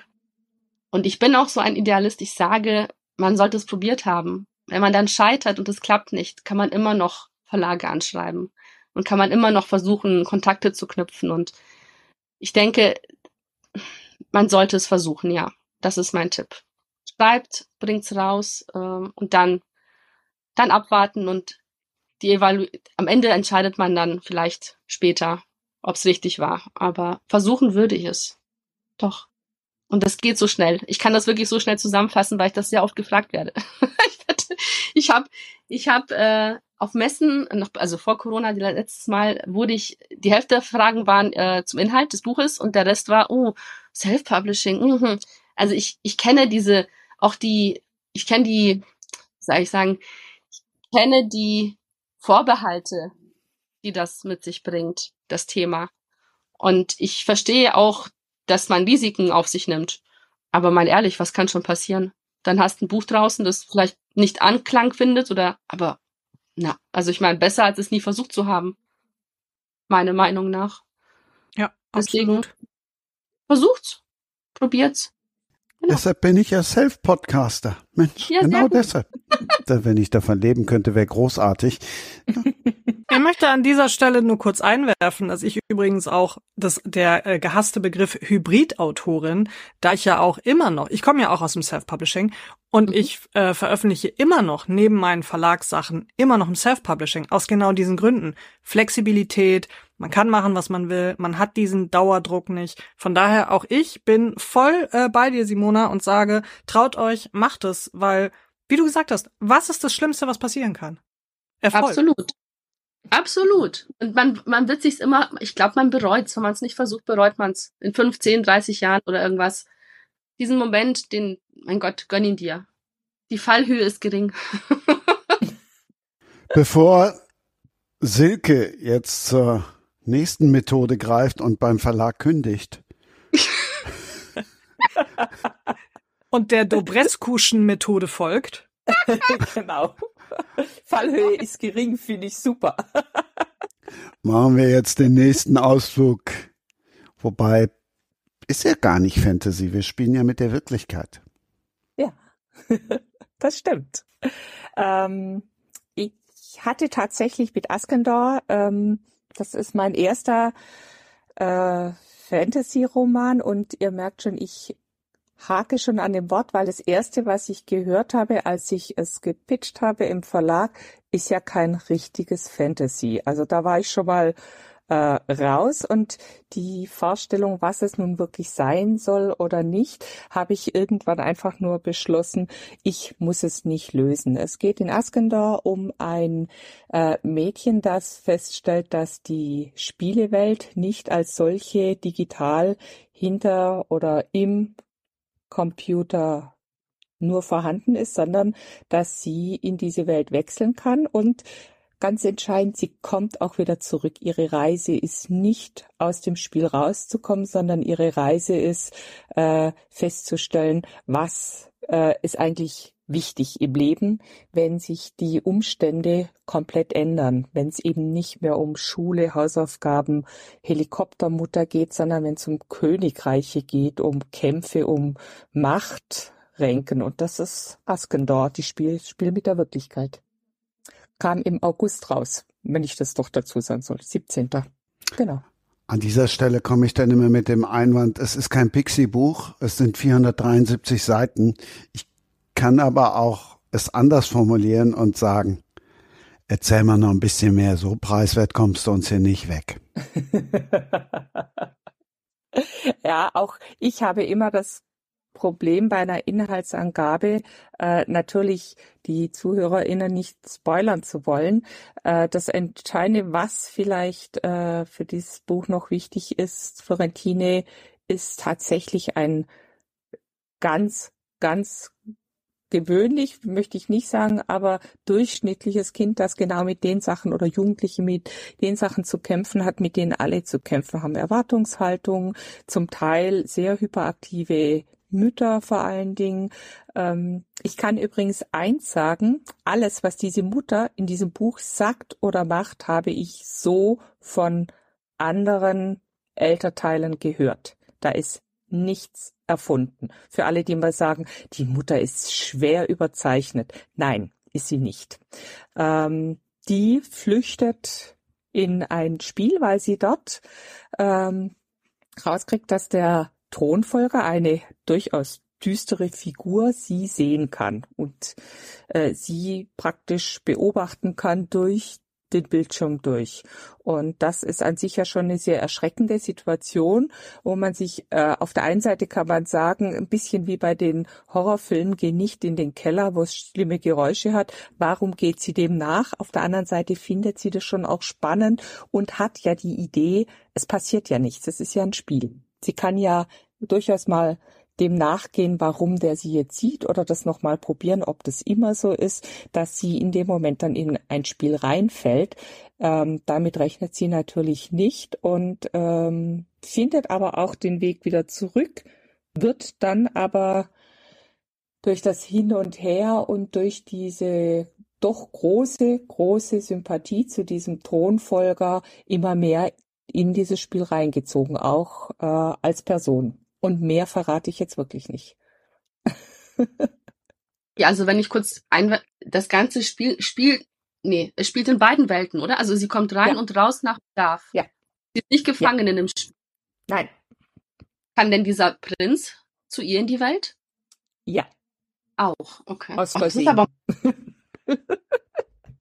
erfrischend so, neu. Geschichte, ich wollte gerade sagen, die Geschichte ist gerade in meinen Warenkorb gewandert. So. äh, weil nämlich eben, als du gesagt hast, es ist nicht dieses, sie ist dann in diesem Spiel gefangen, was ja eigentlich so das ist, was man erwartet. So, vielleicht auch, weil man es schon so kennt.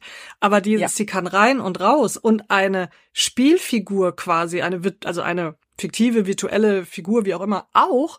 Ab da hattest du mich. Da habe ich dann sofort gesagt so, oha, da sind wir bei dem Twist, den man vielleicht eben nicht erwartet das war genau meine Idee, zu sagen, ähm, alle fallen in irgendwelche Spiele rein, sind in irgendwelchen Welten drin, aber was passiert denn umgekehrt, wenn, wenn die Figuren rauskommen? Wie erkläre ich meiner Mutter, dass ein zwei Meter großer Krieger gerade in meinem Zimmer steht? Das sind spannende Momente. Auch das sind Mutter, spannende es ist Momente. nicht so, wie du denkst. Ja, genau. Wir gehen in die gleiche Klasse. Spielst du selber? Also wie, wie kommt man auf diese, diese Idee mit dem virtuellen Spiel?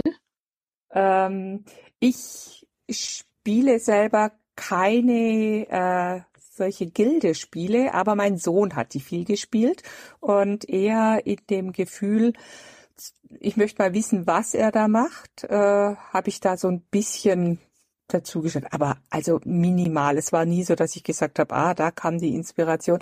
Tatsächlich äh, ist die Idee einfach da, diese Viertelumdrehung mehr. Also ein, dass eine Person von hier in eine virtuelle Welt fällt. Das wird bei den meisten Fantasy-Lesern ein müdes Lächeln ins Gesicht zaubern. Und dann geht's eben drum, diese Viertelumdrehung mehr zu finden, indem man es umdreht.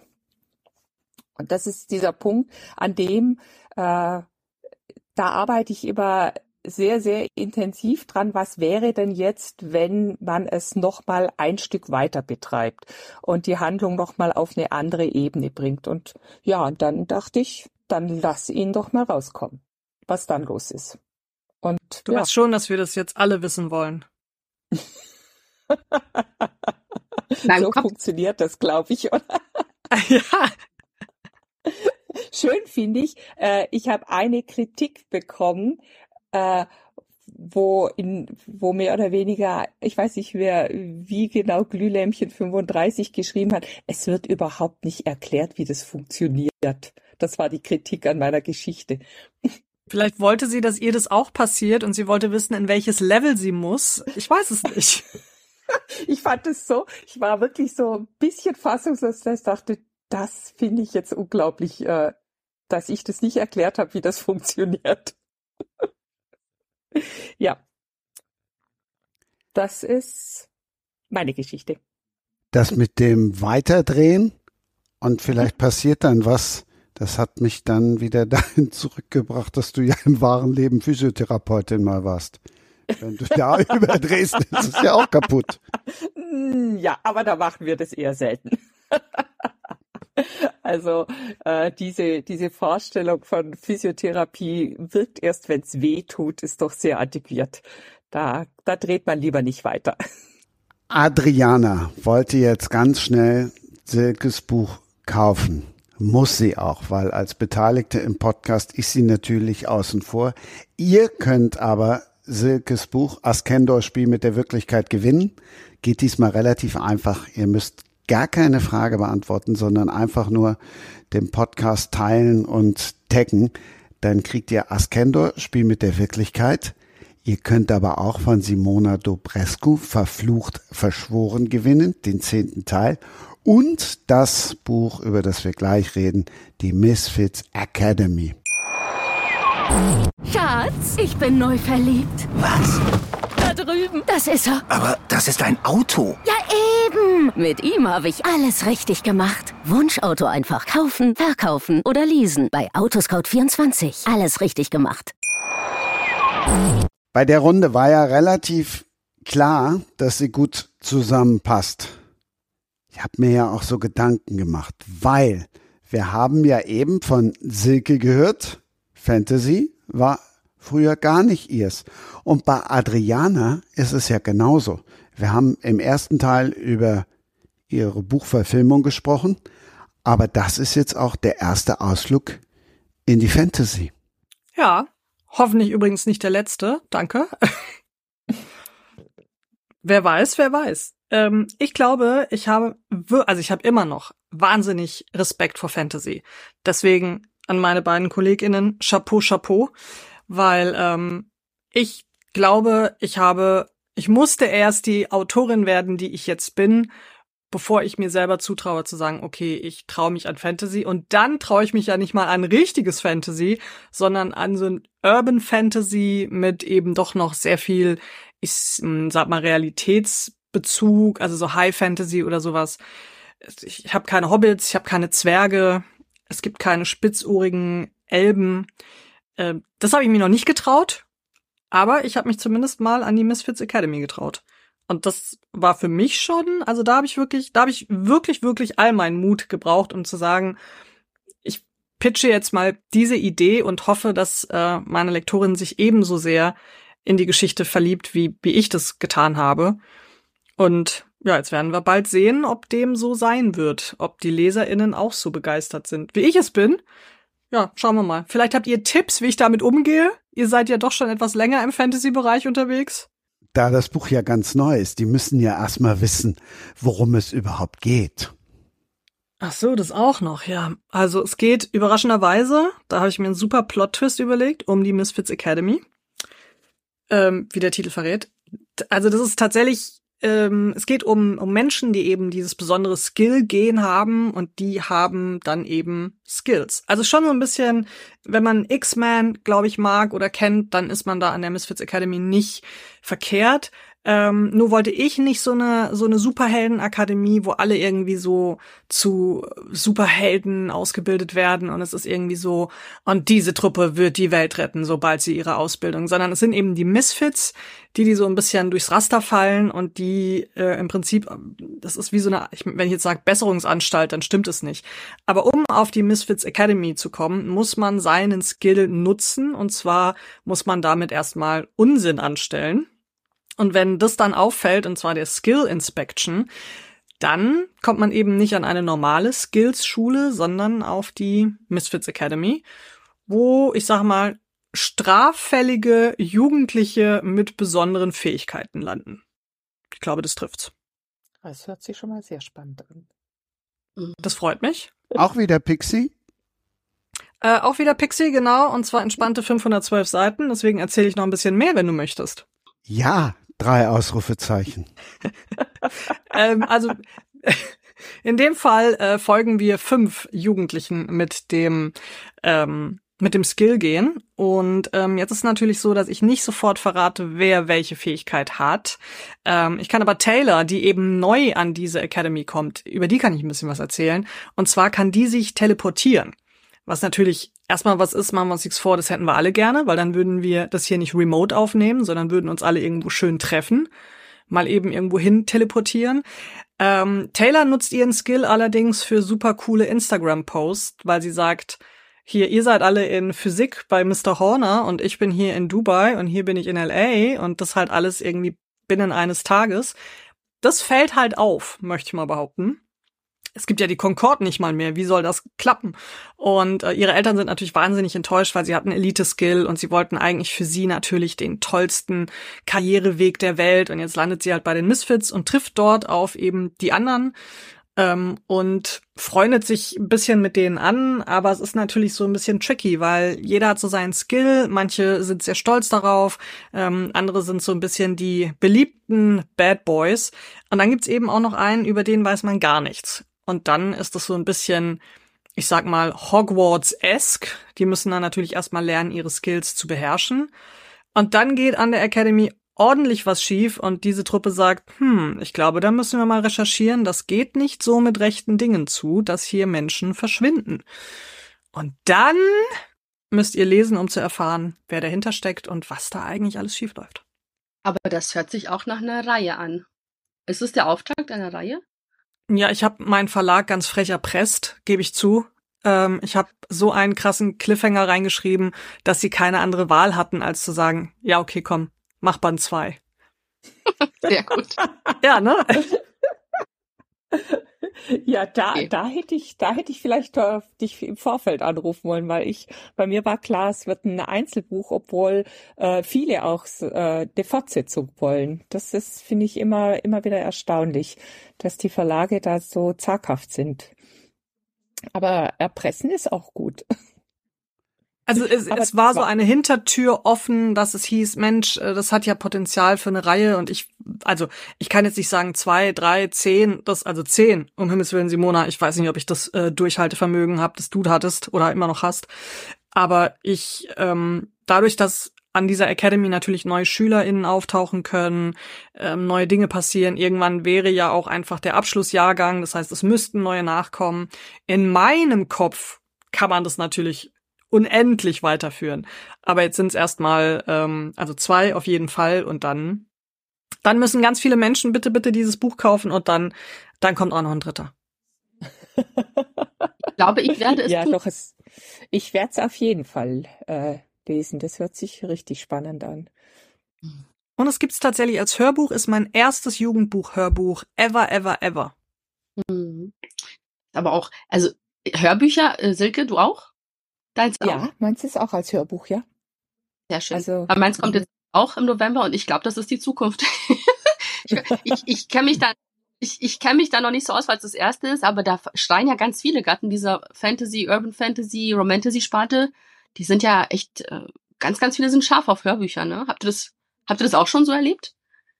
Also ich schon. Ich krieg immer wieder die Nachfrage, warum gibt es deine Bücher nicht als Hörbücher? Ich glaube, dass, also natürlich ist es, glaube ich, so ein bisschen auch die, die, ich sage jetzt mal, die, die Bookstagram oder Booktalk-Blase, die natürlich wahnsinnig viele Bücher konsumiert und ähm, wenn man das natürlich auf dem Weg zur Arbeit oder zur Schule oder zum, zur Uni, wo auch immer beim Pendeln hören kann oder so, dann können die natürlich mehr Bücher noch konsumieren, als wenn sie sie lesen müssen, in Anführungszeichen. Ähm, ich glaube aber auch einfach, dass dieses, dass Hörbücher sich gerade wirklich einer riesigen irgendwie Fangemeinde erfreuen. Also ich, es, und wie du sagst, gerade Fantasy, äh, wie gesagt, meine, meine Contemporary-Jugendbücher kein einziges. Und das, da gibt's ja jetzt auch irgendwie, weiß ich nicht, genug. Hat nie jemand Interesse gehabt. Dann kamen die Misfits und die sofort machen ein Hörbuch. Und ich so, qua? Okay. Ich, ja, ich glaube, nee. das ist das wirklich Usus zu sagen. Äh, das kommt auf jeden Fall auch als Hörbuch raus. Und ähm, es hält sich, Hörbuch ist auf jeden Fall viel, viel gefragter als zum Beispiel E-Book. Das, das wusste ich lange Zeit auch nicht, dass die E-Books gar nicht so den Markt beherrschen.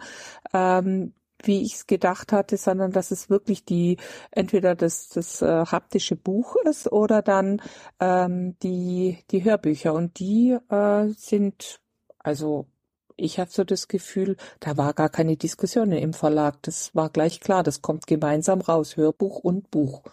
Und äh, ja, da wurde dann auch, was ich sehr spannend fand, ich weiß nicht, wie das euch ging mit Hörbüchern. Ich habe ja relativ viele Namen erfunden und musste auf einmal festlegen, wie die ausgesprochen werden. Namen, die ich noch nie im Leben ausgesprochen habe, weil ich sie nur geschrieben habe. Und das mhm. fand ich extrem anstrengend. Ehrlich? Aber die, die Namen zu, ja, das sind Namen. Nenn mal einen. Äh, Efnisien. Da Ach, heißt hey. einer, die, diese ganzen Spielfiguren, diese Welten, Dragoon, das heißt alles, das habe ich alles mehr oder weniger erfunden oder sind Wortspiele, die ich nie laut ausgesprochen habe. Äh, der, der Herrschersitz heißt, ich wahrscheinlich mache ich jetzt den absoluten Fehler, der Herrschersitz heißt Jonglingos. Also mhm. das muss man wirklich erstmal aussprechen können. Und ich glaube, die im Hörbuch haben mich dafür gehasst. Weil ich habe, glaube ich, 30 äh, Worte bekommen, wo ich äh, Audio-Files dazu machen musste, damit die wissen, wie man das ausspricht. Ging euch nicht so? Ähm, tatsächlich nur bei den Latein, lateinischen Wörtern, die bei mir vorkommen, weil es ja in der Unterwelt, die Unterwelt ähm, an sich ist nicht Latein, aber die Wesen, Sprich die vermitteln zwischen, nein, es gibt äh, eine dritte Partei, eine außerirdische dritte Partei, die vermittelt zwischen dem Himmel und der Hölle. Und das sind Disceptatori, so geht schon mal los. Und die, mhm. die haben Latein als Sprache. Und ich persönlich kann das, aber meine Hörbuchsprecherin musste auch ein paar Mal ein paar Mal versuchen, diese Sachen. die durfte auch auf Latein singen in dem Hörbuch, weil auch das kommt vor. also, aber also sie ist Luft nach oben, ich werde es meiner sagen.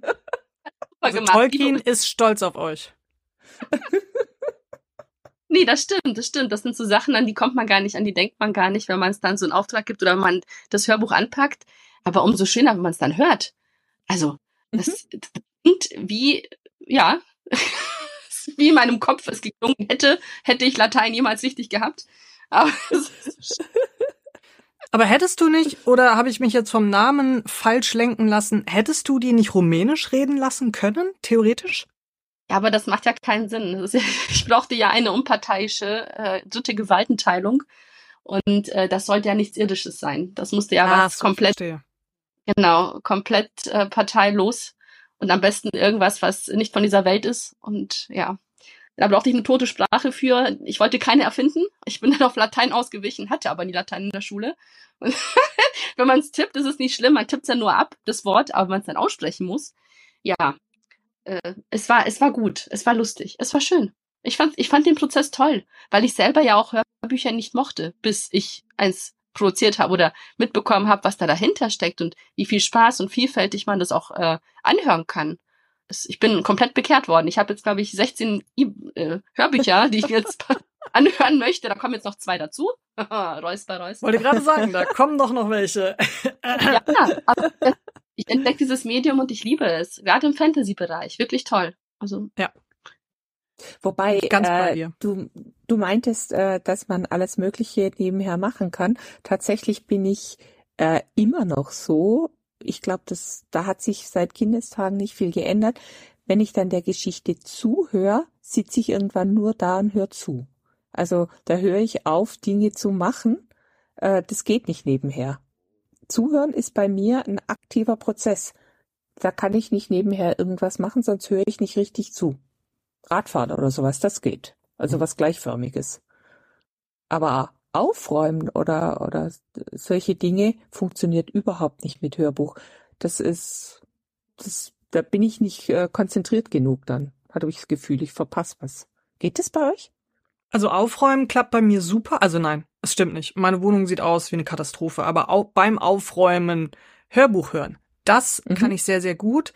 Also bei Hausarbeit allgemein finde ich das wirklich super. Und ich habe ja einen Hund. Das heißt, ich bin dreimal am Tag wirklich draußen in der Natur. Und da finde ich das manchmal einfach toll, mir was vorlesen zu lassen. Also ich bei mir hat es wirklich im Alltag richtig Platz gefunden. Aber wenn dann natürlich, wenn mich die Story richtig catcht, dann ertappe ich mich auch dabei, dass ich den Staubsauger ausmache und denke, oh mein Gott, weh, der stirbt jetzt. Looking at you, Simona, don't do it. Sorry. Du wirst nie mehr so entspannt eine, eine Figur um die Ecke bringen wie, wie bisher. Nee, vorbei. Mensch.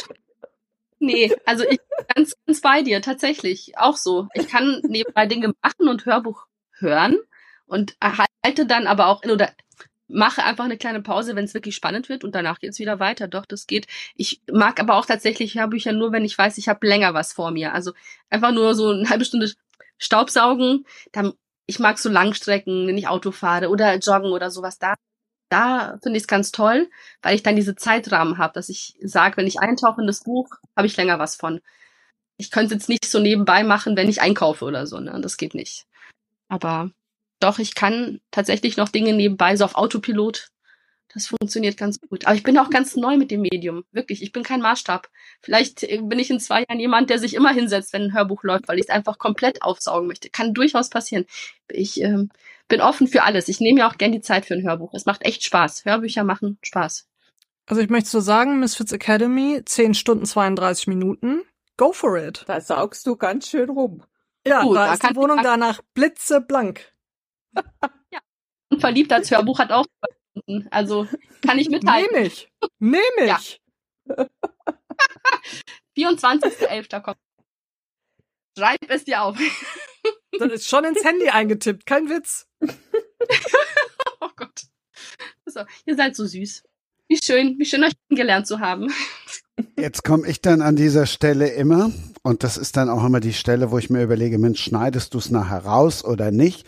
Oder kommt wirklich mal Amazon um die Ecke und sagt, ja, Mensch, der macht ja richtig Werbung dafür. Ich finde seit Jahren das Allergeilste ist dieses Whisper Sync. Das heißt, ich leg mich abends im Bett, machst das Buch zu und morgens beim Sport machst du dein Handy an und dann geht das Hörbuch genau an der Stelle weiter, wo du das Buch abends zugemacht hast. Das finde ich die größte Errungenschaft. Solltet Absolut. ihr mal ausprobieren. Aber wann habt ihr dann Zeit für Podcasts? zum Hören? Ich höre tatsächlich zum, also kein Witz, ich höre zum Frühstück, äh, also im, ab dem Moment, wo ich aufstehe, ins Bad gehe, bis Frühstück abgeschlossen ist, höre ich immer Podcasts, weil ich so meine most favorite Podcasts habe, wie zum Beispiel diesen hier. Und ähm, danach kommen dann, äh, wenn ich dann quasi ja aufräume, ich meine, ich hier, ne, schlafen und essen überbewertet, äh, kommen dann die Hörbücher.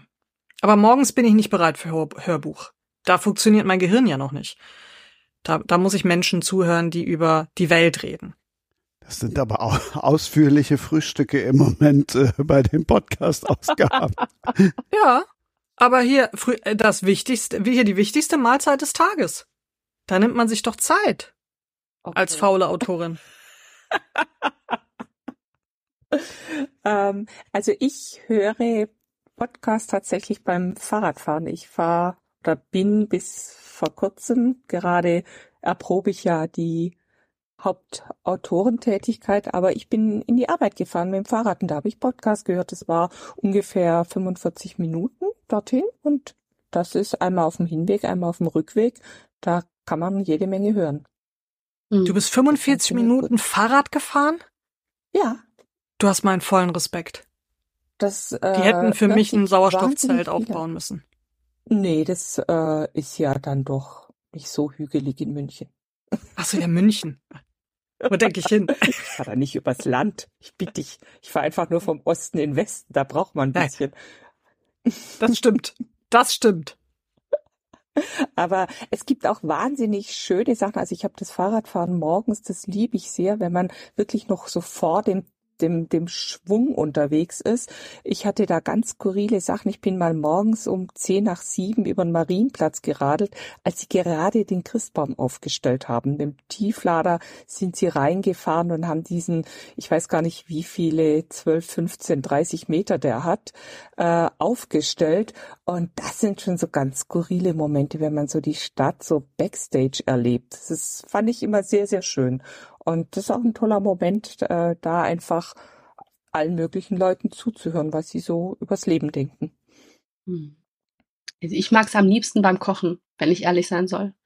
Dann, dann, dann habe ich auch die Zeit und die Muse und dann freue ich mich auch immer, wenn ich neue Podcasts entdecke. Ähm, meine Favorite Podcasts nehme ich auch mit ins Bad, wenn ich mal bade. dann klingt jetzt irgendwie, klang jetzt falsch.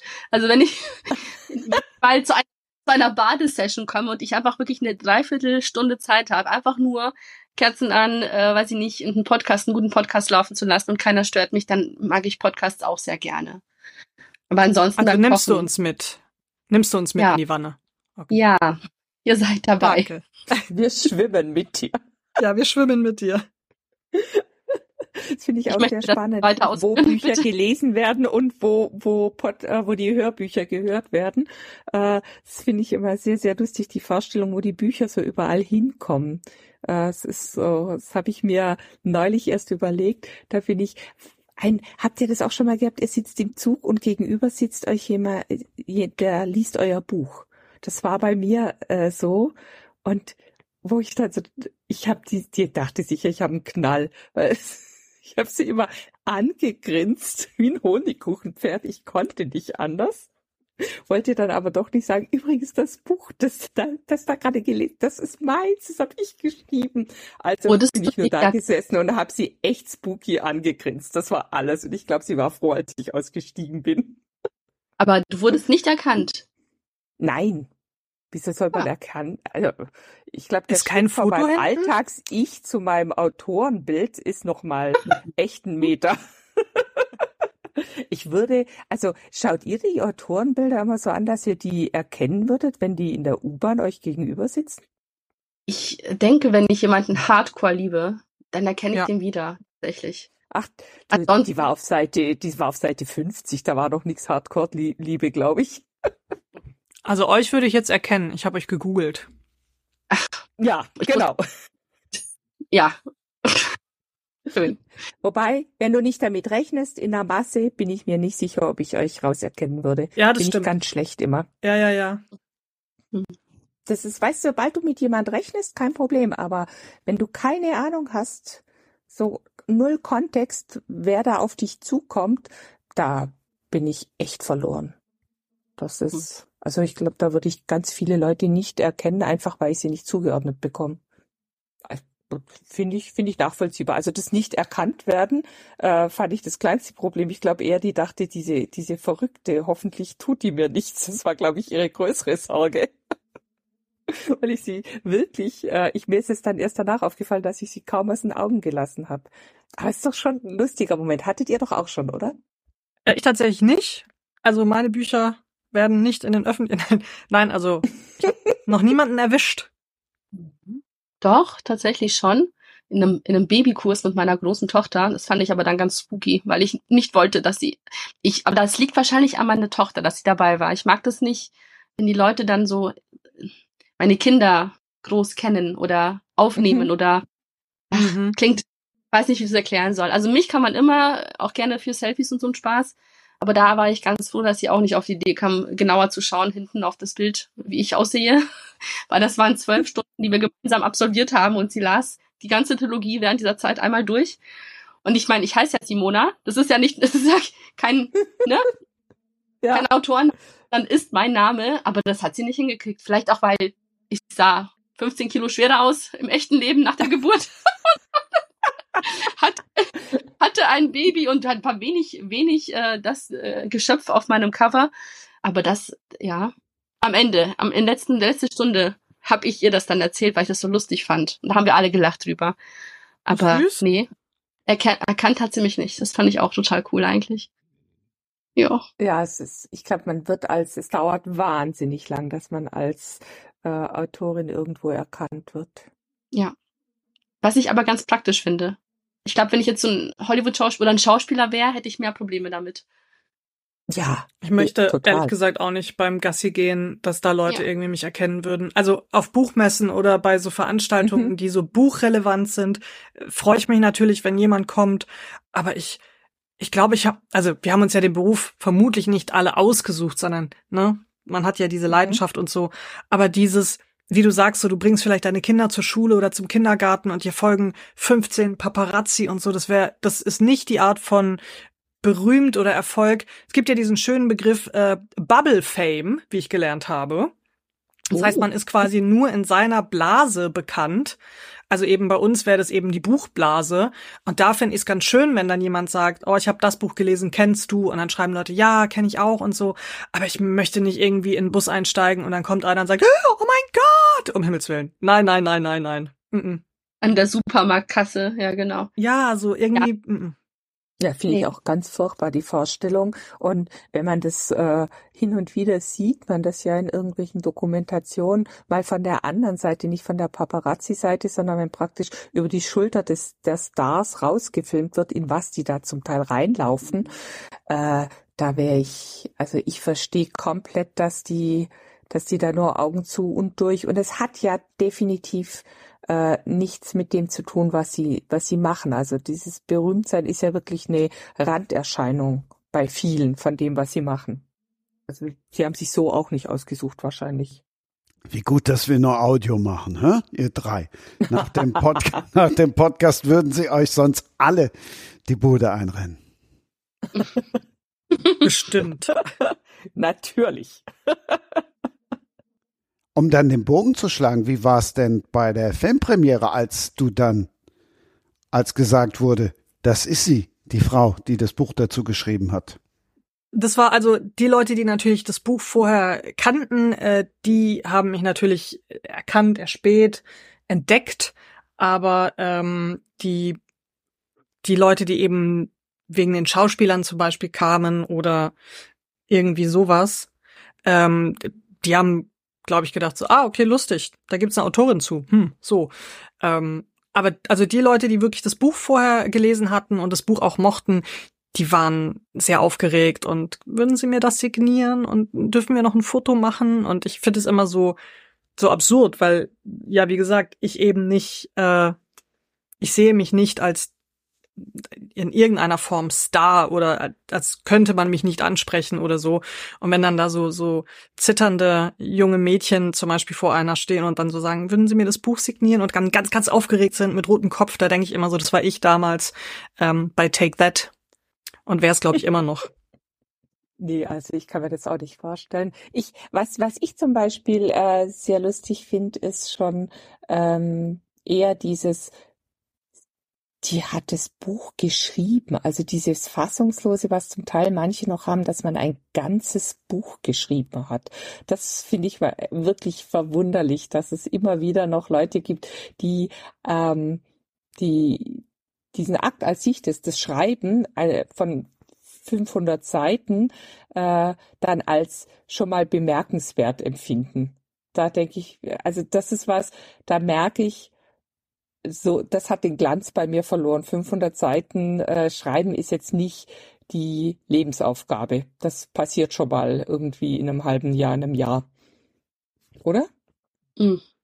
Ja, ich denke mir immer, also wenn ich mich nicht irre, schreiben wir ja alle, also Simona, du vermutlich nicht so sehr für junges, junges Publikum, weil ich glaube, du hast auch, auch schon ältere LeserInnen, oder? Also so 25 aufwärts bei dir auf jeden Fall dabei, oder?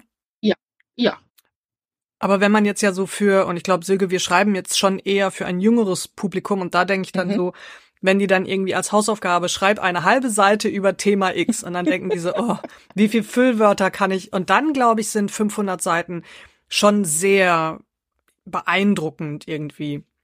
Auch wenn wir das vielleicht auch, weil wir es ja Tag ein, Tag aus machen und wir ja vielleicht auch gar nicht so sehr darauf achten, wie viel, wie viel Seiten sind's am Schluss, sondern jede Geschichte braucht ja ihren Platz.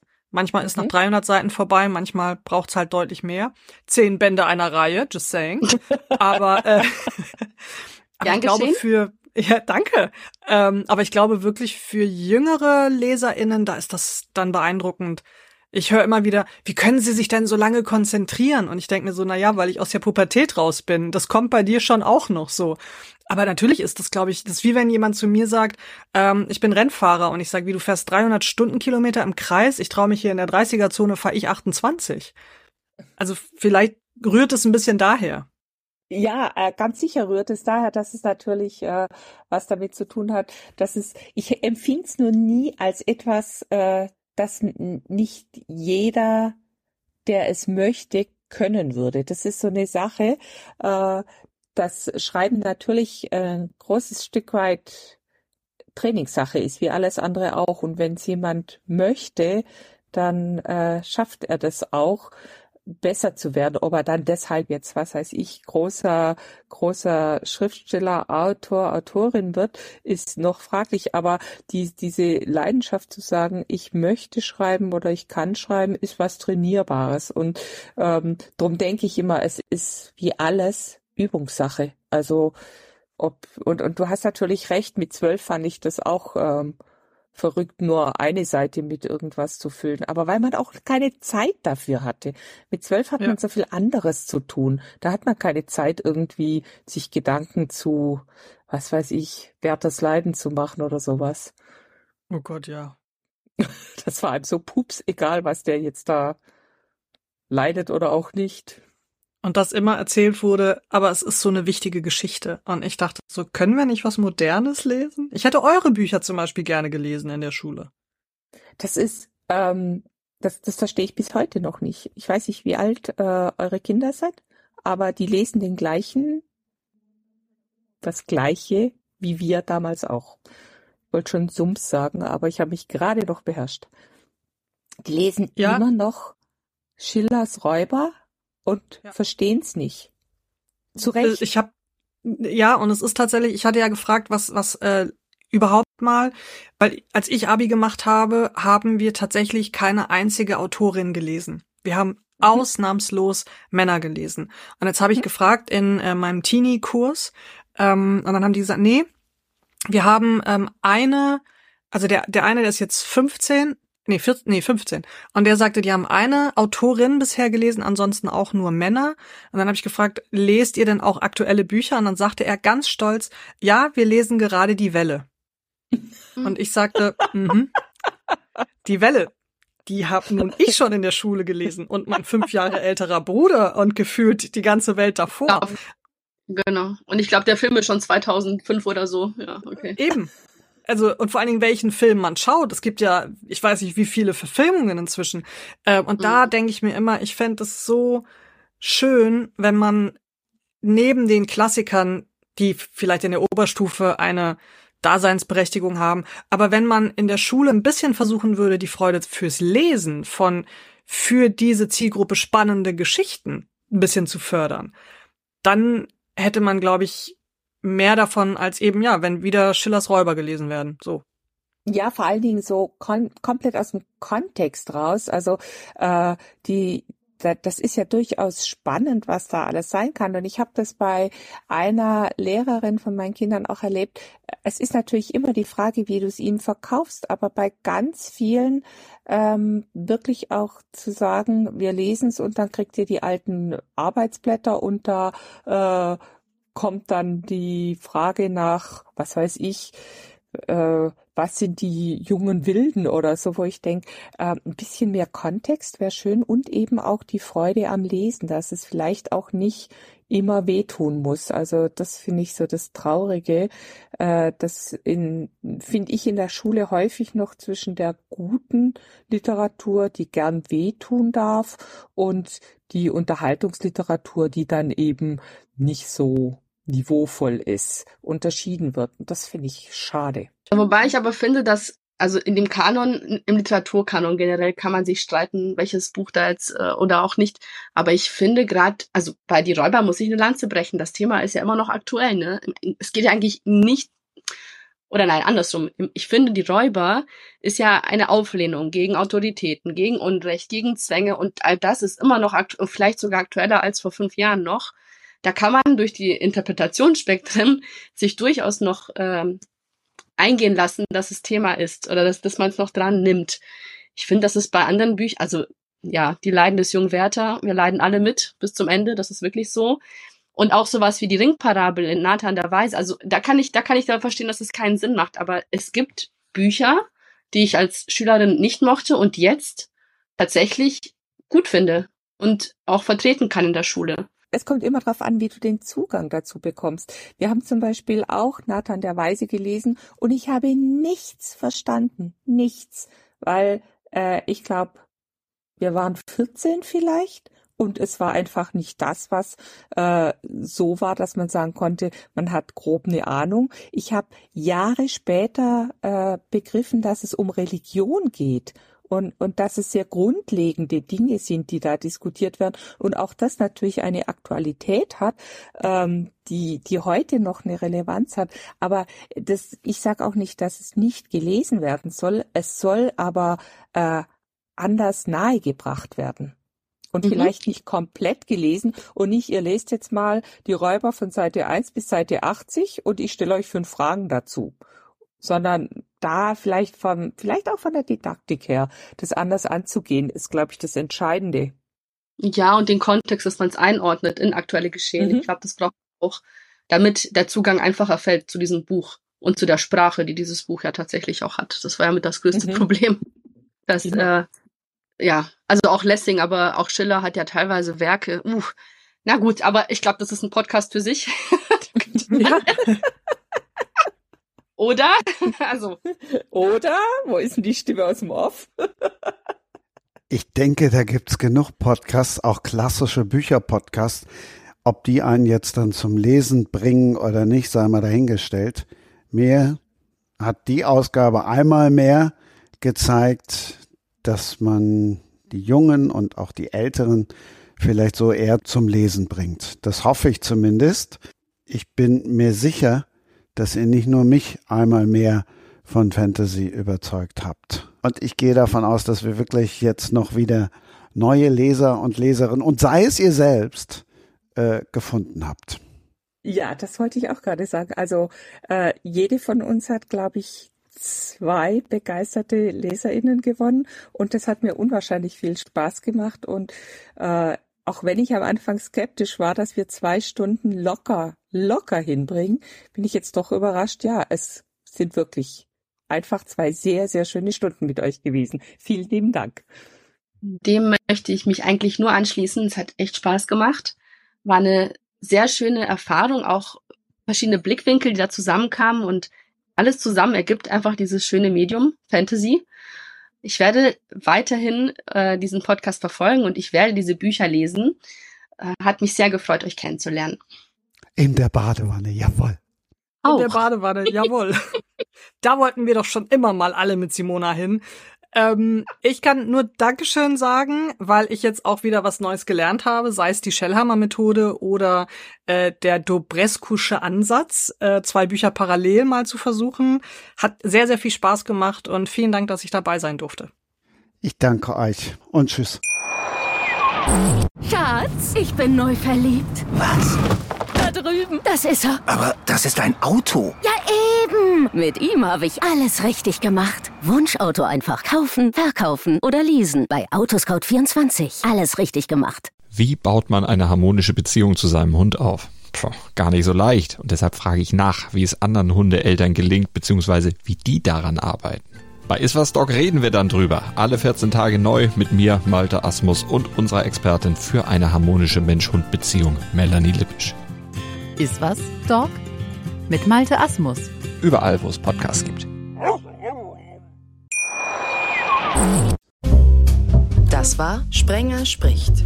Autor Insights. Schatz, ich bin neu verliebt. Was? Da drüben. Das ist er. Aber das ist ein Auto. Ja, eben. Mit ihm habe ich alles richtig gemacht. Wunschauto einfach kaufen, verkaufen oder leasen. Bei Autoscout24. Alles richtig gemacht.